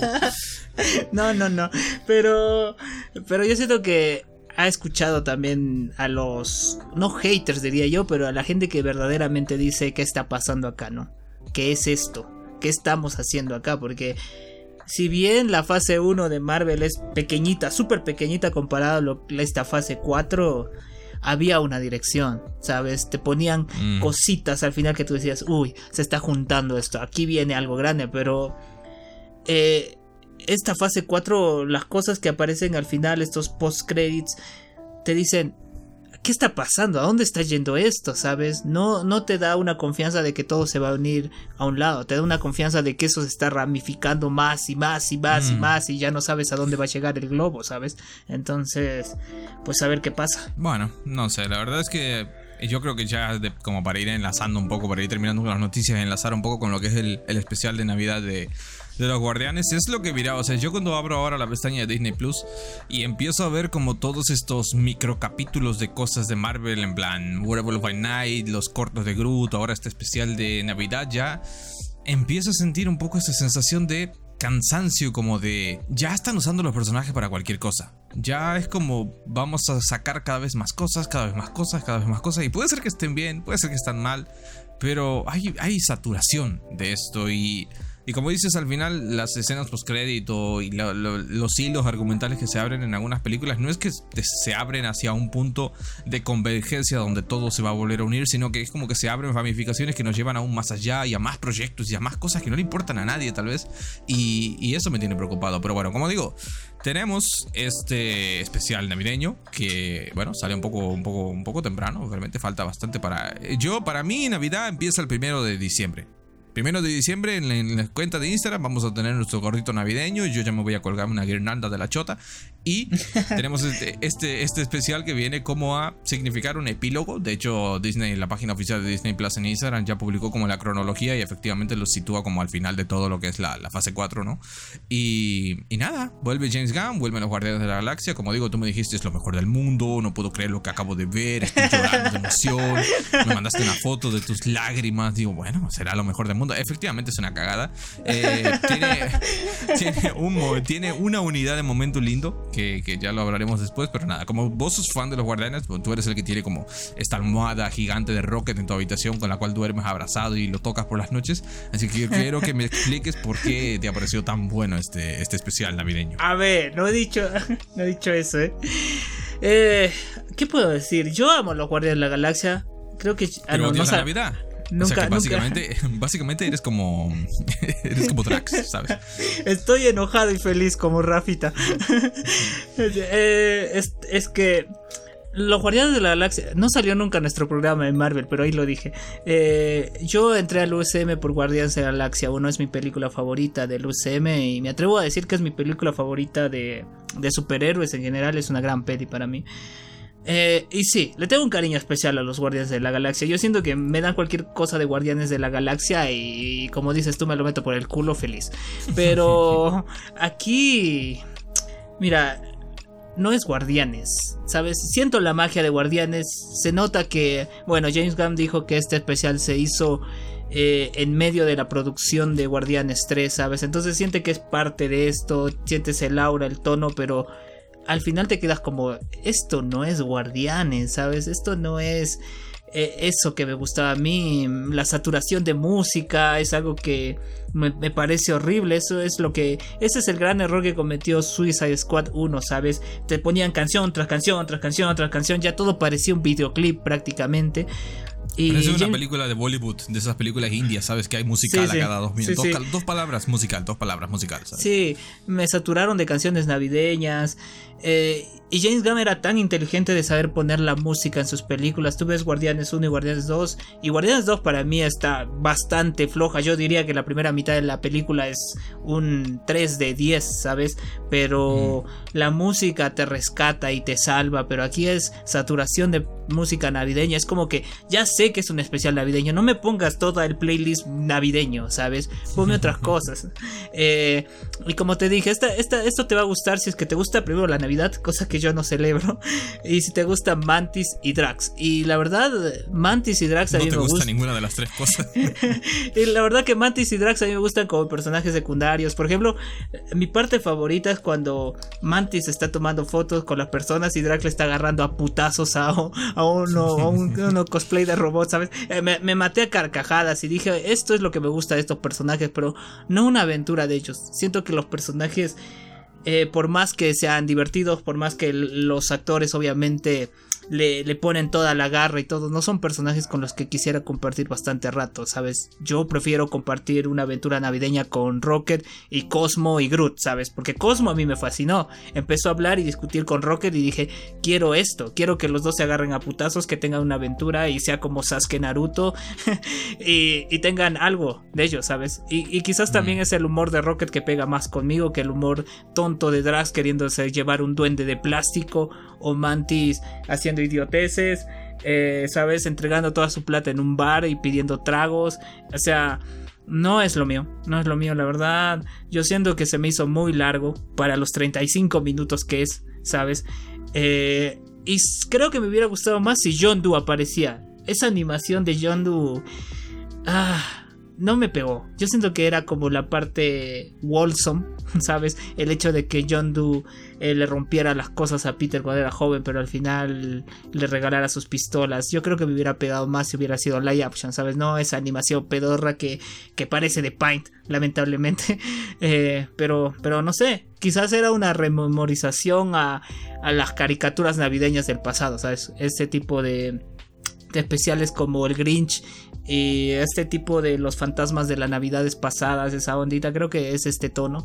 Eh, pero, pero no, no fue lo mío. La verdad no fue lo mío. De hecho, lo único que rescato es que nos hayan dado el contexto de Guardianes que compraron Nowhere, toda esta cabeza gigante del mm, Celestial. y eso, eso, eso, me voló la cabeza y dije, ¿cuánta plata tienen estos tipos? Porque eran pobres, siempre fueron pobres. Eh, pero, pero eso. Y no solo eso, sino que el coleccionista está vivo. Que no, mm. no sabíamos nada de él desde Infinity War, que Thanos le robó la gema de la realidad. Y yo daba por hecho que estaba muerto el personaje, que Benicio del Toro estaba a F, pero, pero no, se ve que sigue con vida, porque es supuestamente es lo que dice Nebula, ¿no? Eh, el coleccionista nos vendió Nowhere, así que, así que sí. Claro, entonces, pues eso, no sé, no sé cómo, no sé cuál fue tu percepción. Tú eres eh, navideño, a ti te gustó seguramente los regalitos y cosas así. Tiene momentos lindos. yo, a ver, a ver, creo que al final me gustó más a mí que a vos, pero yo primero que nada, yo no soy navideño, yo creo, la, festividad en sí de la Navidad a mí me, chupa tres pingas porque como todos sabrán yo soy, yo soy ateo, agnóstico, como quieran llamarlo, no creo en Dios, en la figura de Dios, en las religiones como tal, me, da absolutamente igual. Pero me gusta la Navidad porque es una época del año en la que yo tengo mis vacaciones, estoy con mis padres. Es una época del año que disfruto más por el contexto que por la festividad en sí, ¿sabes? Sí que es verdad que en mi casa pues se, celebra, ¿no? Mi madre es una persona religiosa, pues tiene su arbolito de Navidad, se pero no hay regalos, no hay... Eso, eso es en Yanquilandia. No podemos tomar chocolate caliente porque chocolate caliente con 130 grados en Santiago del Estero te mueres, te derrites, ¿sabes? Te conviertes en antorcha humana. Entonces hay, hay, aspectos de la Navidad, pues de la celebración que me gustan. Eh, me gusta también el el hecho de, del mood, ¿no? Del ambiente, que a veces hay como este ambiente más jovial entre la gente, todos estamos como de un mejor humor, es como, es como bonito en cierta forma, pero tampoco me, me, flipa. Al final es una festividad que es más de afuera que de Latinoamérica, creo yo, pero, pero bueno. Eh, yo destaco lo que dices de que esto es más de Drax y de Mantis, que por cierto, muy contento de que The Drax nos representa. De Bautista se ha tomado en serio el hecho de ser un superhéroe que representa a los gordos. Porque qué gordo está el cabrón. ¿Le has visto la cara de. la cara de dona que tiene. Parece que, no ha parado de comer donas como el jefe Gorgor. Y está muy. Está cortito, está cortito. No tengo nada en contra de los gordos. Obviamente yo soy un gordito sexy. Este. Pero, pero me ha sorprendido mucho el cambio físico. No sé si es porque, como dices, que estos muy temprano en la producción de los Guardianes. Imagino que su físico cambiará, pero de hecho creo que en, Endgame ya estaba un poco así fondón, ya mm, no sé. Este, a mí el personaje de Mantis no me desagrada, de hecho me gustó que se centrara en ella porque siento que de los Guardianes siempre ha sido como el más olvidado de la, del grupo, ¿no? En plan, Mantis apareció en la segunda película, de hecho yo fue una de las cosas que más me gustó porque se me hace un personaje divertido, tierno, es un poco all over the top, está siempre como muy, muy, muy, es muy exagerada, ¿no? Tiene como estas reacciones como muy, es muy impulsiva, muy, muy así, muy fuerte, pero me gusta, me cae, me cae bien, me, me parece divertida. Y, y, que les dediquen este tiempo a estos dos personajes me da mucho la sensación de que lo que vamos a ver en Guardianes, Guardianes 3 va a estar mucho más centrado tal vez en el resto. En Rocket, en Peter, en recuperar a Gamora, en Nebula, que Nebula también empezó como personaje, yo diría que súper secundario y se ha ganado su lugar a pulso, ¿no? Participando en, en, Endgame más que nada, que ha tenido como muchísimo, muchísimo protagonismo. Este, y, es un personaje que me gusta. Yo no soy súper fan de los Guardianes, este, para mí fue una película más en su momento. como dices, la primera es una gran película de superhéroes. La segunda tiene un buen villano, yo creo que Ego es un gran villano, pero pero la película como tal no me llegó a convencer, excepto el momento de cuando le rompen el Wallman a, Peter, que es espectacular, y donde la música funciona, donde realmente Gante demuestra cómo utilizar una canción en el momento. Y este, este especial, a pesar de que son 35 minutos, como dices, es satura mucho de lo, de lo de, satura visualmente, ¿sabes? Hay como demasiado, está demasiado cargado de, de, cosas y, y al final el argumento, ¿no? Que básicamente consiste en eh, Mantis y Drax tienen que ir a la Tierra a buscar al legendario héroe Kevin Bacon para llevárselo de regalo a Peter Quill porque está triste, ¿no? Porque no ha podido celebrar en Navidad. Es una trama que te esperarías de James Gunn. Realmente no, me, no puedo decir que el guion sea malo porque, porque es lo que es. Pero no sé, este, yo destacaría los momentos lindos. O sea, para mí, yo no me voy a mentir que me emocionó mucho el momento de cuando Peter ve toda la, la festividad. Mm. Este, es muy lindo. O sea, hay, como un trabajo visual muy potente ahí. y, y ciertes esa empatía con el personaje porque dices, mierda, debe ser difícil, ¿no? Te has criado en el puto espacio desde que eras un niño, eh, no has podido, has perdido a tu madre a muy temprana edad y esta festividad representa mucho para, para el personaje de, Peter y, puedes llegar a empatizar con él y sentir la, la, potencia emocional de ese momento. Y después el momento que me gusta mucho es cuando Mantis le dice un poco, un poco random, así salido de la nada, le dice que probablemente es su hermana, ¿no? Este, y es como, ok, bueno, es muy lindo el momento, sale un poco de la nada, se podía haber explorado antes, creo yo, este, este pequeño detalle, este pequeño punto decisivo de información. Pero, pero bueno, así. Este, de Cosmo y eso no, no, quiero hablar mucho porque seguramente es un personaje que vamos a ver muchísimo más en la, en la tercera película. Este, al igual que, que, Groot, que está mamadísimo Groot, ¿eh? yo quiero su, su, rutina de ejercicio porque no sé cómo, es, cómo ha hecho el cabrón para ponerse tan fuerte, ¿sabes? Este, y poco más, poco más. Como dices, eh, yo siento que es satura demasiado. Satura mucho para, para los 30 minutos que dura. Hay saturación de música, saturación de efectos visuales. El humor funciona a ratos. Es, es, es un humor muy James Gunn lo tomas o lo dejas. Yo creo que aquí está un poco menos acertado que en Peacemaker, por ejemplo. En Peacemaker todo funcionaba mejor. Era un poco más ácido, más, más sucio, más realista. Y aquí es todo como muy... Eh, mira lo tonto que soy de Drax, ¿sabes? A mí es un humor que no me, no me convence. Yo creo que el personaje de Drax le tendrían que dar un lavado de cara porque sigue siendo el mismo idiota desde la primera película de Guardianes y mira que ha llovido desde la película de los Guardianes, han pasado como 10 años, una cosa así, y sigue siendo el mismo personaje tonto. Este, y mira a Thor, por ejemplo, la cantidad de cambios que ha tenido, y mira a Drax sigue siendo el mismo imbécil, así que así que no sé, es un corto que pasa sin pena ni gloria, ¿sabes? No nos aporta prácticamente nada a futuro. yo sabía que no íbamos a ver nada, pero en cierta forma creo que no esperaba nada, aún así me decepcioné. Y, no sé, este, no sé qué alguna cosita que quieras destacar aparte de eso. Sí, el hecho de que Nebula le regaló el brazo de Bucky a Rocket, ¿sabes? Eso, ese es mi momento favorito de esta, de esta, de este especial, cuando le lanza el regalo y, y, Rocket lo abra y sus ojitos se ponen todos llorositos al ver el brazo de Bucky. Yo digo, esto es canon en Thunderbolts Bucky no va a tener brazo y le van a dar un nuevo brazo. Yo siento algo así. Eh, es el brazo plateado igual, ¿no? No el wakandiano.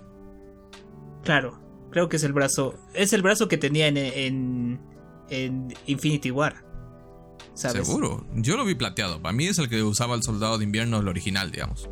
Pero el original tenía una estrellita. Una estrellita tenía, ¿sabes? En el hombrito. Mm. Bueno, es eh, verdad. Aparte que ese está destruido, me parece, cuando peleó con Tony en Civil War. Se, lo sacó volando. Ah, la mierda, claro, claro, claro, claro. Sí, sí, mm, sí, sí. Entonces sí puede.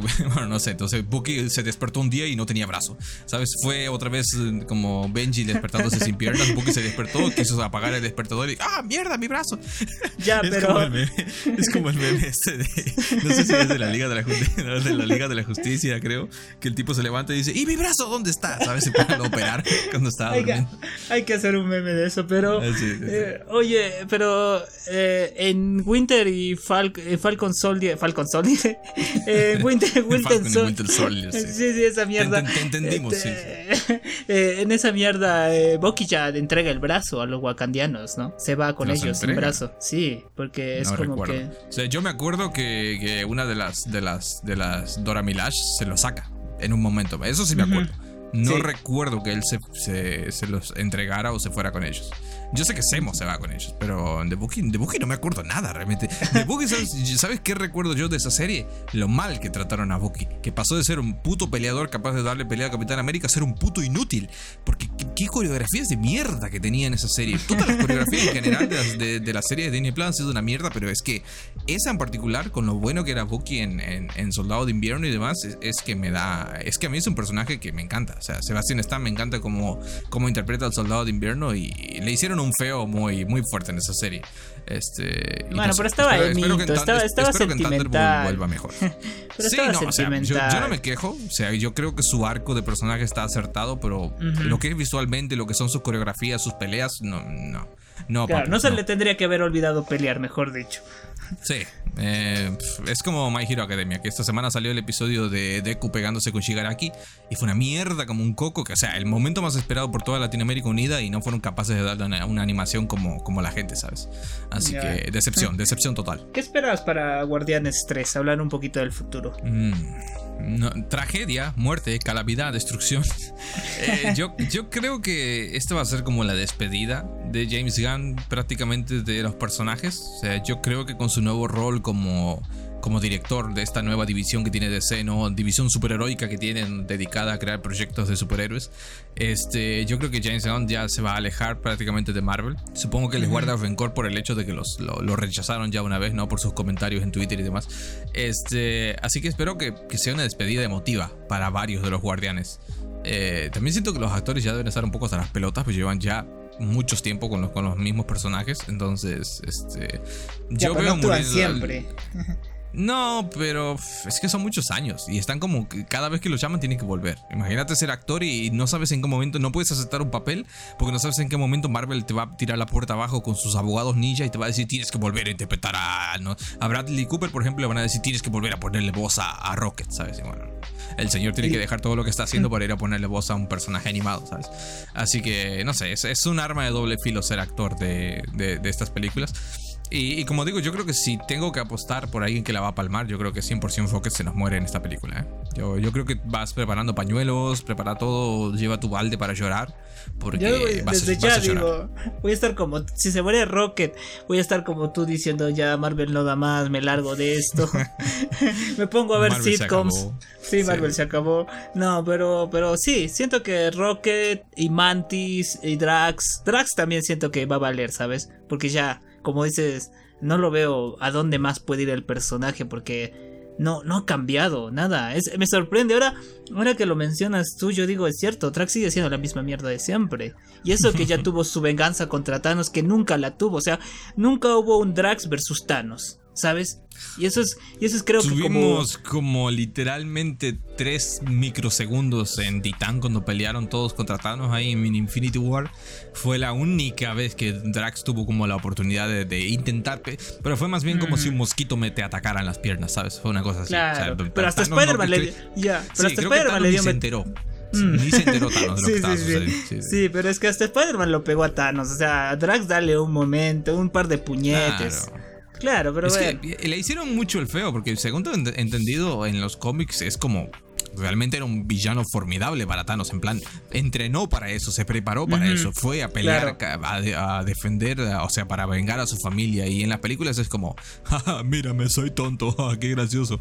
Eh, claro, ya, yo, ya, ya no hace gracia. A, mí, a, mí, dejó de hacerme gracia ya hace tiempo. No sé si alguna vez la tuvo, pero ya no me hace gracia. A mí, a mí me gustó en la 1. En la 2 ya estaba como medio.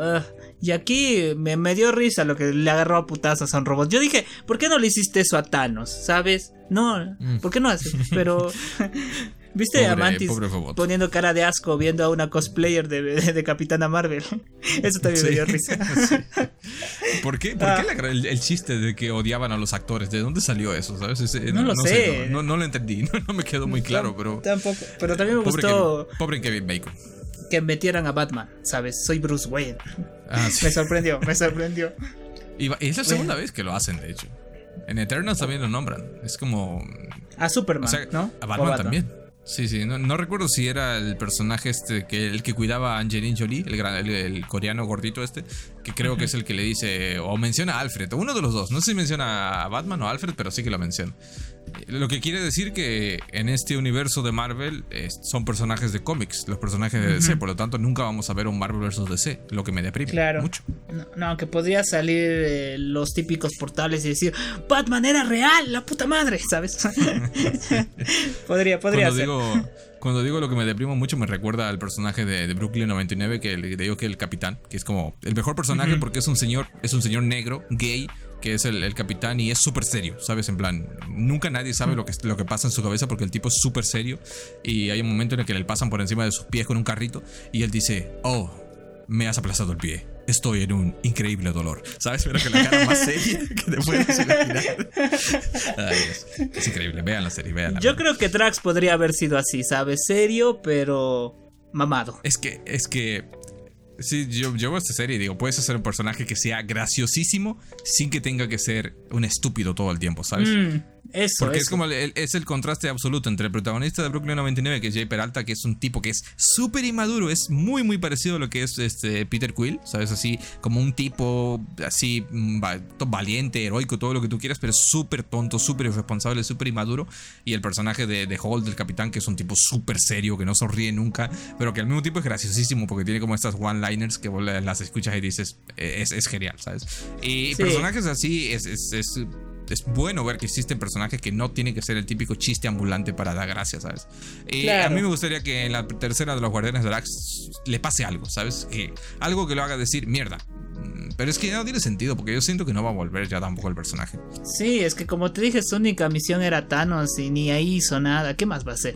¿Sabes? Encontrarse con su esposa y con sus hijos muriéndose, eso yo lo veo mm. como la rendición para el personaje. Pero no sé, no sé, no sé. Pero sí me gustó cuando, cuando le dijo a Kevin Bacon Cuéntanos de esa historia en la que salvaste el universo bailando como un idiota. Me hizo mucha gracia eso. Era, era bastante, Era, tenía sus momentos, ¿sabes? Que era como bastante edgy, bastante spicy, pero cuando se volvió un idiota y decía quiero el muñequito de plástico, me daba un cringe gigante. Y cuando decía que el, que el bastón de caramelo era una persona, o sea, decía viejo, no puede ser tan estúpido, ¿sabes? Eso en Guardianes uno te, te, dicen eh, que es un poco es un poco como el personaje de Thor al principio, ¿no? En, en, Thor 1 veíamos como esta diferencia cultural y era la gracieta, ¿no? De hacer que Thor no entendiera cómo funciona el mundo de los humanos y en, en cierta forma Drax es igual, pero el tema es que Drax lleva conviviendo con un humano muchísimo tiempo. Entonces ya tendría que mm. estar como súper acostumbrado a las cosas de los humanos. Este, entiendo que no todos los días bajan a la Tierra, no todos los días están ahí viendo, pero cabrón, algo tendría que haber mejorado. Y eso, es, es, que es increíble que no cambia nada el personaje en todo este tiempo. Ya, pero Mantis conoció a Steve Rogers y eran amigos al parecer porque se lanzó al cosplayer. Entonces yo digo, también han estado en la Tierra un buen rato para que haya esta conexión, ¿sabes? Yo imagino que lo recuerda de Endgame, ¿sabes? De la batalla final. Claro. pero lo vio cuánto? Lo, habrá visto a lo lejos, cinco segundos. Nunca bueno, más. En el funeral, de, en el funeral de Tony estuvo ahí. Sí, pero. Entonces. Y ahí lo vio con el traje de, duelo, ¿sabes? Nada que ver, pero bueno. No sé, son cositas, son cositas. Este, como digo, es un, es un especial que pasa sin pena ni gloria. Yo creo que como especial Werewolf Night me pareció increíblemente más nutritivo, me aportó muchísimas más cosas. Fue como un tazón de cereales y Holidays Special de los Guardianes fue como un vaso de agua, ¿sabes? Te lo tomas, está fresquito, está muy bien, pero te pasa de largo y ya está, te quedas como estaba, ¿sabes? En cambio, un tazón de cereales bien rico, bien colocado, pues te, mantiene lleno todo el día, ¿no? Me pasó con Werewolf, yo me quedé pensando, las actuaciones estaban como mejor, más contenidas, no tanta locura, mucho más práctico, te, muestra cosas del universo Marvel que no conoces. No sé, es como, son el agua y el aceite de las producciones de Marvel, pero, pero bueno, eh, como dices al final, para el que disfrute mucho de estos personajes, eh, yo creo que les puede gustar. Pero a mí me dejó 50-50. Pero a mí más me dejó un 40, 60, porque no sé, yo esperaba más, yo esperaba algo más. Yo sabía que iba a haber un momento emotivo, pero el momento emotivo que nos dieron también no fue tanto, ¿sabes? No sé cómo lo viste tú, el, cuando habla Kevin Bacon eh, y llama a su esposa, me parece, le dice tengo que ayudar a estos tipos a que entiendan la Navidad. Y yo dije, ok, va a haber algo. Y solo se pone a cantar una canción. una canción bien chota y bien cringe. Entonces, no sé, no sé, no sé. Siento que. A ver, a ver, cabrón. No te metas con Kevin Bacon que canta bien. Eh, eh, no, no estoy diciendo eh, que la canción sea mala, no estoy diciendo que cante mal.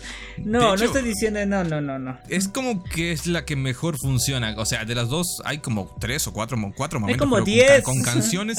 hay pero, como diez. o sea, digamos, pongámoslos, pongamos las cosas claras. El primer momento con la, con la canción, con los tipos esos que están cantando a Peter, larguísimo. Corta, corta, hermano, borra eso. ¿Quieres hacer una escena, una gracieta con la música? Que dure 10 segundos, 15 segundos. No me pongas 4 minutos de créditos iniciales solo para mostrarme tu mierda de canción. Luego tenemos la escena en el club, que bueno, que el boliche, que las risas, que los jajajaja, los tragos, no sé qué. Bueno, aburrido, pasa, a mí no me interesa eso. Luego tenemos la persecución con Kevin Bacon en su casa, que me hizo gracia con lo de Mantis, que eh, primero le, tire, le pide a Drax que la tire por arriba del, del portón, pero luego dentro de la casa salta como 7 metros, ¿sabes? En plan, ¿por qué no saltaste por... tu propia cuenta si podías hacer eso? Nunca entendí bien lo que es Mantis. No sé si es humana, no sé si tiene poderes, aparte de obviamente lo obvio, ¿no? De que puede controlar las emociones y demás. Pero, Eso nomás entiendo que es un poco eh, es un poco superhumana también.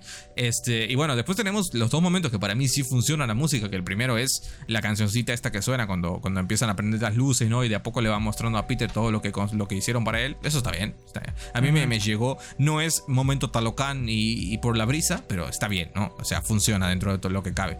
Y al final la otra canción es, bueno, es, es un poco la gracia para mostrar lo de los regalos y demás. Eh, está bien, ¿no? No funciona igual de bien, pero está... Para mí los momentos emotivos claramente son el, Peter viendo lo de la Navidad y Peter hablando con Mantis de que es su hermana. O sea, esos son los verdaderos momentos, los únicos dos momentos que yo dije, ah, esto está bien, esto es James Gunn, esto, esto, esto emociona de verdad, ¿sabes? Sí, sí, sí, sí. De hecho, no sé si viste que después de que salió la especial salieron imágenes de, de Ego, el actor con una mamá de Mantis, ¿sabes? Y James Gunn, creo que James Gunn dijo, sí, teníamos la idea de poner a la mamá de Mantis, pero ya, ya no nos alcanzó el tiempo, entonces... Porque creo que se quejaron muchos de que esto salió de la nada, pero yo digo, tiene sentido, o sea, Mantis era la única persona que acompañaba a Ego, ¿sabes? Entonces, tiene sentido de que sea su hija también. La verdad me sorprendió. Yo, yo, yo lo retrocedí para escuchar bien si estaba diciendo es que eran hermanos, ¿sabes? Que eh, cuando hablan yo al con principio Drax. cuando ella, sí, yo cuando tú, cuando está teniendo esa conversación con Drax, yo estaba en plan mirando Facebook, ¿sabes? Y, como que no le presté demasiada, no le presté demasiada atención. Bueno. en, en mi cerebro como que rebobiné y dije, wait, wait a second, como el meme ese del niño que se da la vuelta y dice, wait a minute, y dije, ¿por, por, desde cuándo son hermanos? ¿Qué pasó acá? ¿Qué me perdí? ¿En, en, en dónde explicaron esto? Y no, resulta que, yo pensé que era una broma de Mantis, porque bueno, Mantis al final es Mantis, pero no, resulta que aparentemente era verdad, así que bueno. Supongo que a partir de ahora Ma- Mantis tendrá como más protagonismo. Yo Sí, eso lo agradezco digo. porque la actriz está muy rica, así que todo bien.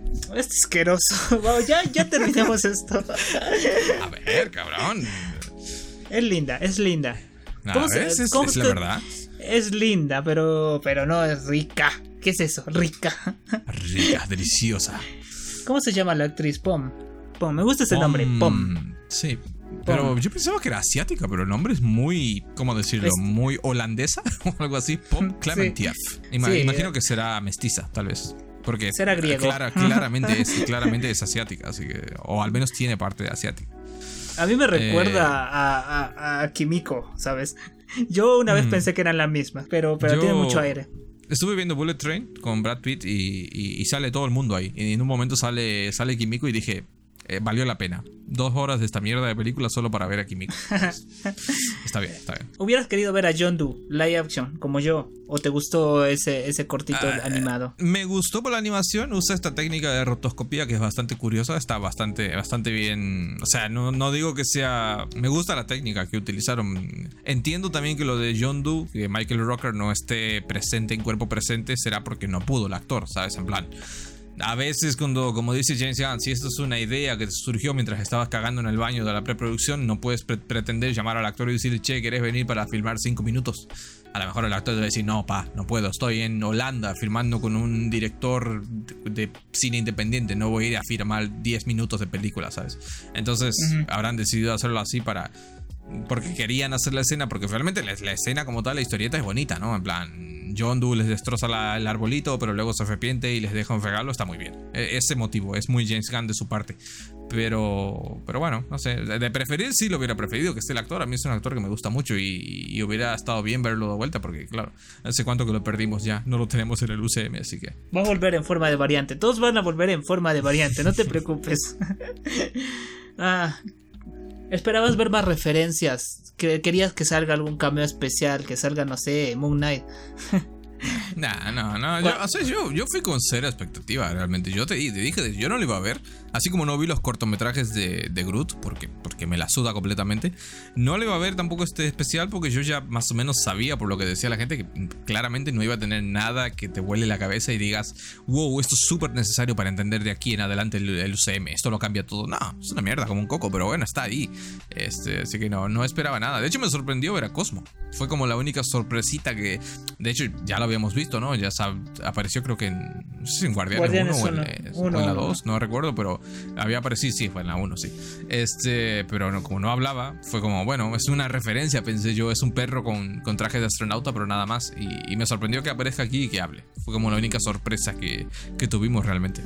Me gusta la voz de Cosmo. Por cierto, voy a decirlo desde ya. Busqué a la actriz. Busqué a la actriz porque me gustó un montón la voz. Mm, Y así que ah, es- ¿tiene, es- ¿tiene voz femenina en, en, voz en versión original? Sí, es una actriz. Sí, sí, sí. En latino tiene voz de chico. Ah, se van al carajo los latinos. ah, O tú sea, la viste en latino tiene- porque John Doe tiene la voz de Michael Rookie. ¿Sabes? Claro. Es la voz, es la voz. Ah, es la voz. Ah, sí, sí. Sí, Me lo imaginaba, original. o sea, me lo imaginaba, pero no, o sea, Cosmo tiene una voz, tiene una voz ambigua, tiene como la voz del, Imítala. Naru- del- tiene la voz como el Naruto chico, ¿sabes? No sé si escuchaste la voz del Naruto chiquito en latino, que es esa Sí, voz sí, que sí, el de sabe, veras. es como voz, es voz de niño, pero al mismo tiempo puedes sospechar que es una actriz la que le pone voz.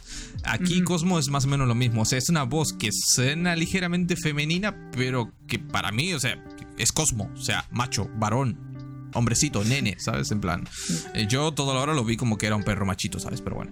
Ese, si no, ya Claro. van a- si es hembra, van a empezar a salir los fanarts, la Full 34 de, de Rocket y, y Cosmo. Así que yo, Claro, te, pero- te- te- yo te digo que te prepares para eso. Sí, pero es que no me voy a, no me voy a preparar, es- no lo voy a ver. ¿De qué me voy a Los- preparar si no lo voy a los furros ya están preparando para inundar Twitter con sus fanarts de, de Cosmo y Rock. Qué asqueroso eres. Eh, ¿Qué te iba a decir? Eh, pero Cosmo está basado en este la, la perrita Laika, la primera perrita en el espacio, que era rusa, mm. ¿sabes? No sé si sabías esa historia. Lanzaron una perrita. Claramente, los, perros de acá están tirados moribundos. Este, los perros rusos van al espacio. Claramente. sí, sí, perros rusos. Laika. Sí, entonces Cosmo es como la eh, es como la referencia a ella, ¿sabes? Entonces tiene sentido de que sea voz femenina. De hecho, ¿Viste en Guardianes 1 el traje que tenía Cosmo? Tenía las siglas de. de esta. ¿Del URSS? no, sí, pero en, ruso, el CCCP, ¿sabes? Mm. Entonces. Es, es, la reminiscencia de, de Light. Mm. Así que por eso siento que le pusieron voz femenina y le cae bien. Te, recomiendo que busques el especial, vayas, lo abras, lo pongas en oh, idioma sí, original. Sí, sí, por supuesto, lo voy a ver otra vez. Ah, cuando apenas No, pero esa parte nada más. Si, es el inicio, es el inicio, es el inicio, ya está. Cinco segundos. Pero me gustó, me gustó. La voz de Roque tampoco no me gusta en latino, por cierto. ¿eh? Es muy mm. caricaturesco. Bradley Cooper le pone más voz de. Es un mapache que habla. ¿Qué puede ser más caricaturesco que un mapache que habla, cabrón? Pero, pero, pero, pero hasta, pero hasta. Es un mapache que habla, punto. Déjate de joder, digo. Bueno, ya está. yo creo que a una hora y 45 minutos de programa podemos ir cerrando porque yo tampoco puedo dar más de sí. Al final hemos hablado mucho de esta cosa que yo no pensaba dedicarle más de 10 minutos. Como digo, eh, está bien, está graciosito. Para hacer, si, te lo quieres poner en, si te lo quieres, no lo has visto y te lo quieres guardar para verlo en Navidad, guárdatelo para Navidad que... Sí, eso, eso también no me gusta. Media hora, media hora antes de que toquen las campanadas te lo pones ahí y te lo miras, ¿sabes? Sí, porque eso es lo que quizás no me gustó tampoco, que fuera muy pronto para esto. Mm. Era muy navideño. Lo hubieran sacado el 20 de diciembre, ¿sabes? En plan, bueno, y quedaba ahora y que quedaba perfecto, ¿sabes? Pero bueno. Sí, sí, sí, sí. sí. Este, nada, hay que, hay que prepararse, ya llega diciembre, llega Navidades, ya vamos a, poner una historia en Instagram para que la gente nos recomiende productos navideños de cara al programa especial de Navidad, que obviamente como a Gabo le encanta la Navidad, va a estar feliz de hacer este programa. Así que recomiende las mejores o las peores, ¿por qué no? Películas y series de mierda navideñas que puedan imaginar. Ya veremos qué Películas sobre todo, porque series no nos vamos a ver, series navideñas no nos vamos a ver. Si hay que verse una serie navideña en tres días, nos la vemos, Gabo. Todo sea por los fans. ¿Hay series navideñas? No, yo creo que habrá muchos especiales navideños. En Brooklyn 99, en las dos temporadas, ya hay, hay dos episodios navideños, dos episodios de Halloween. Así que eh, supongo que toda serie larga tendrá como sus episodios, episodios especiales dedicados a eso. Claro, claro, claro. Sí, sí todos los películas, películas, obviamente, habrá miles de millones. Pero a mí nunca, nunca me ha interesado realmente. Es que por lo general las películas navideñas que suelen ser comedias románticas o algo por el estilo, ¿sabes? Ah, ok, hablando de comedias románticas con películas de Deña, sí te puedo recomendar una que me gusta mucho, que se llama Señales de Amor. Ah, qué bonita película. Te la recomiendo, ocurre en Navidad y ¿Por qué tiene eh, título? ¿Por qué tiene título de novela turca, de telenovela turca de mierda de las que ve mi No, a las porque, porque, porque, porque el que tradujo el, el, el, eh, la peli le puso ese título de mierda. Eh, en inglés es Serendipity, así se llama. Señales de amor, donde descubrirás el amor de esta ciega que trata de comunicarse con un sordo. ¿Cómo conseguirán hacer que su amor funcione? No, no, es, es, genial porque juega mucho con el destino de los personajes, ¿sabes? Es como dos personas que se encuentran en un momento y, enganchan tanto que dicen, esto es obra del destino. ¿Crees que estemos destinados claro, y entonces me gusta porque el chico le dice a la chica, mira, entremos a este edificio, tú entras por este ascensor, yo entro por este ascensor, y si ambos elegimos el mismo piso, nos vamos a quedar para siempre, ¿sabes? Estamos destinados a estar juntos, esa va a ser nuestra señal de que estamos destinados para estar juntos. Y, pasa que la chica y el chico eligen un, un, piso, ¿sabes? El mismo piso. Tú ves que los dos eligen el mismo piso y tú dices, se van a quedar. Pero en el ascensor donde sube el chico se mete un niño y empieza a machucar todos los botones, ¿sabes? Y, el ascensor se vuelve loco. Y, creo que la chica también pasa por algo así. Y, el tipo dice, la puta madre, mejor voy corriendo. Se sale el ascensor, va corriendo todo, pero, pero no llegan al mismo piso. La chica llega mucho antes y, y dice, no, este no era el destino, pero después pasan cosas que, que los hacen unirse de nuevo. Es, está genial esa película, quiero ver ahora y voy a llorar porque estoy sad, estoy emo y quiero creer en el amor otra vez. pero le recomiendo, le recomiendo mucho esa película, Señales de Amor. Y a ti también, tío. Ya lo saben, señales de amor. Ahí les tienen la recomendación sabática de Gabo, nuestro experto en relaciones románticas, enviado especial a El Mundo del Amor. Y, nada, yo no te voy a prometer que la voy a ver, porque lo que menos necesito en mi vida ahora mismo es amor. Lo que necesito en mi vida es un aire acondicionado. Eso me vendría súper fantástico. Pero amor, ¿eso quién? ¿Para quién necesita amor, Gabo? Yo necesito tiempo para jugar todos mis videojuegos. El amor te quita tiempo, te quita las ganas de vivir, así que no, no, gracias.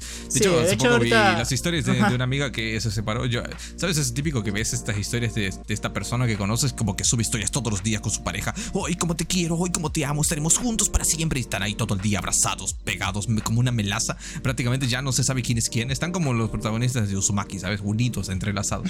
y, y hace como dos días vi que subí una historia. Ah, estoy soltera en plan, ¿pero what? ¿Pero cómo estás soltera si parecía que iban a estar juntos para siempre? Nah, me aburrió. Y él se aburrió de mí. Ok, no, no, no puedo creer. ¿Es, tu amiga que me contaste de la otra vez? No, es otra amiga, es otra amiga, es otra amiga. Ah, ya, porque a, tu amiga de la que hablaste, a ella sí le apuesto que, que se quede para siempre, ¿sabes?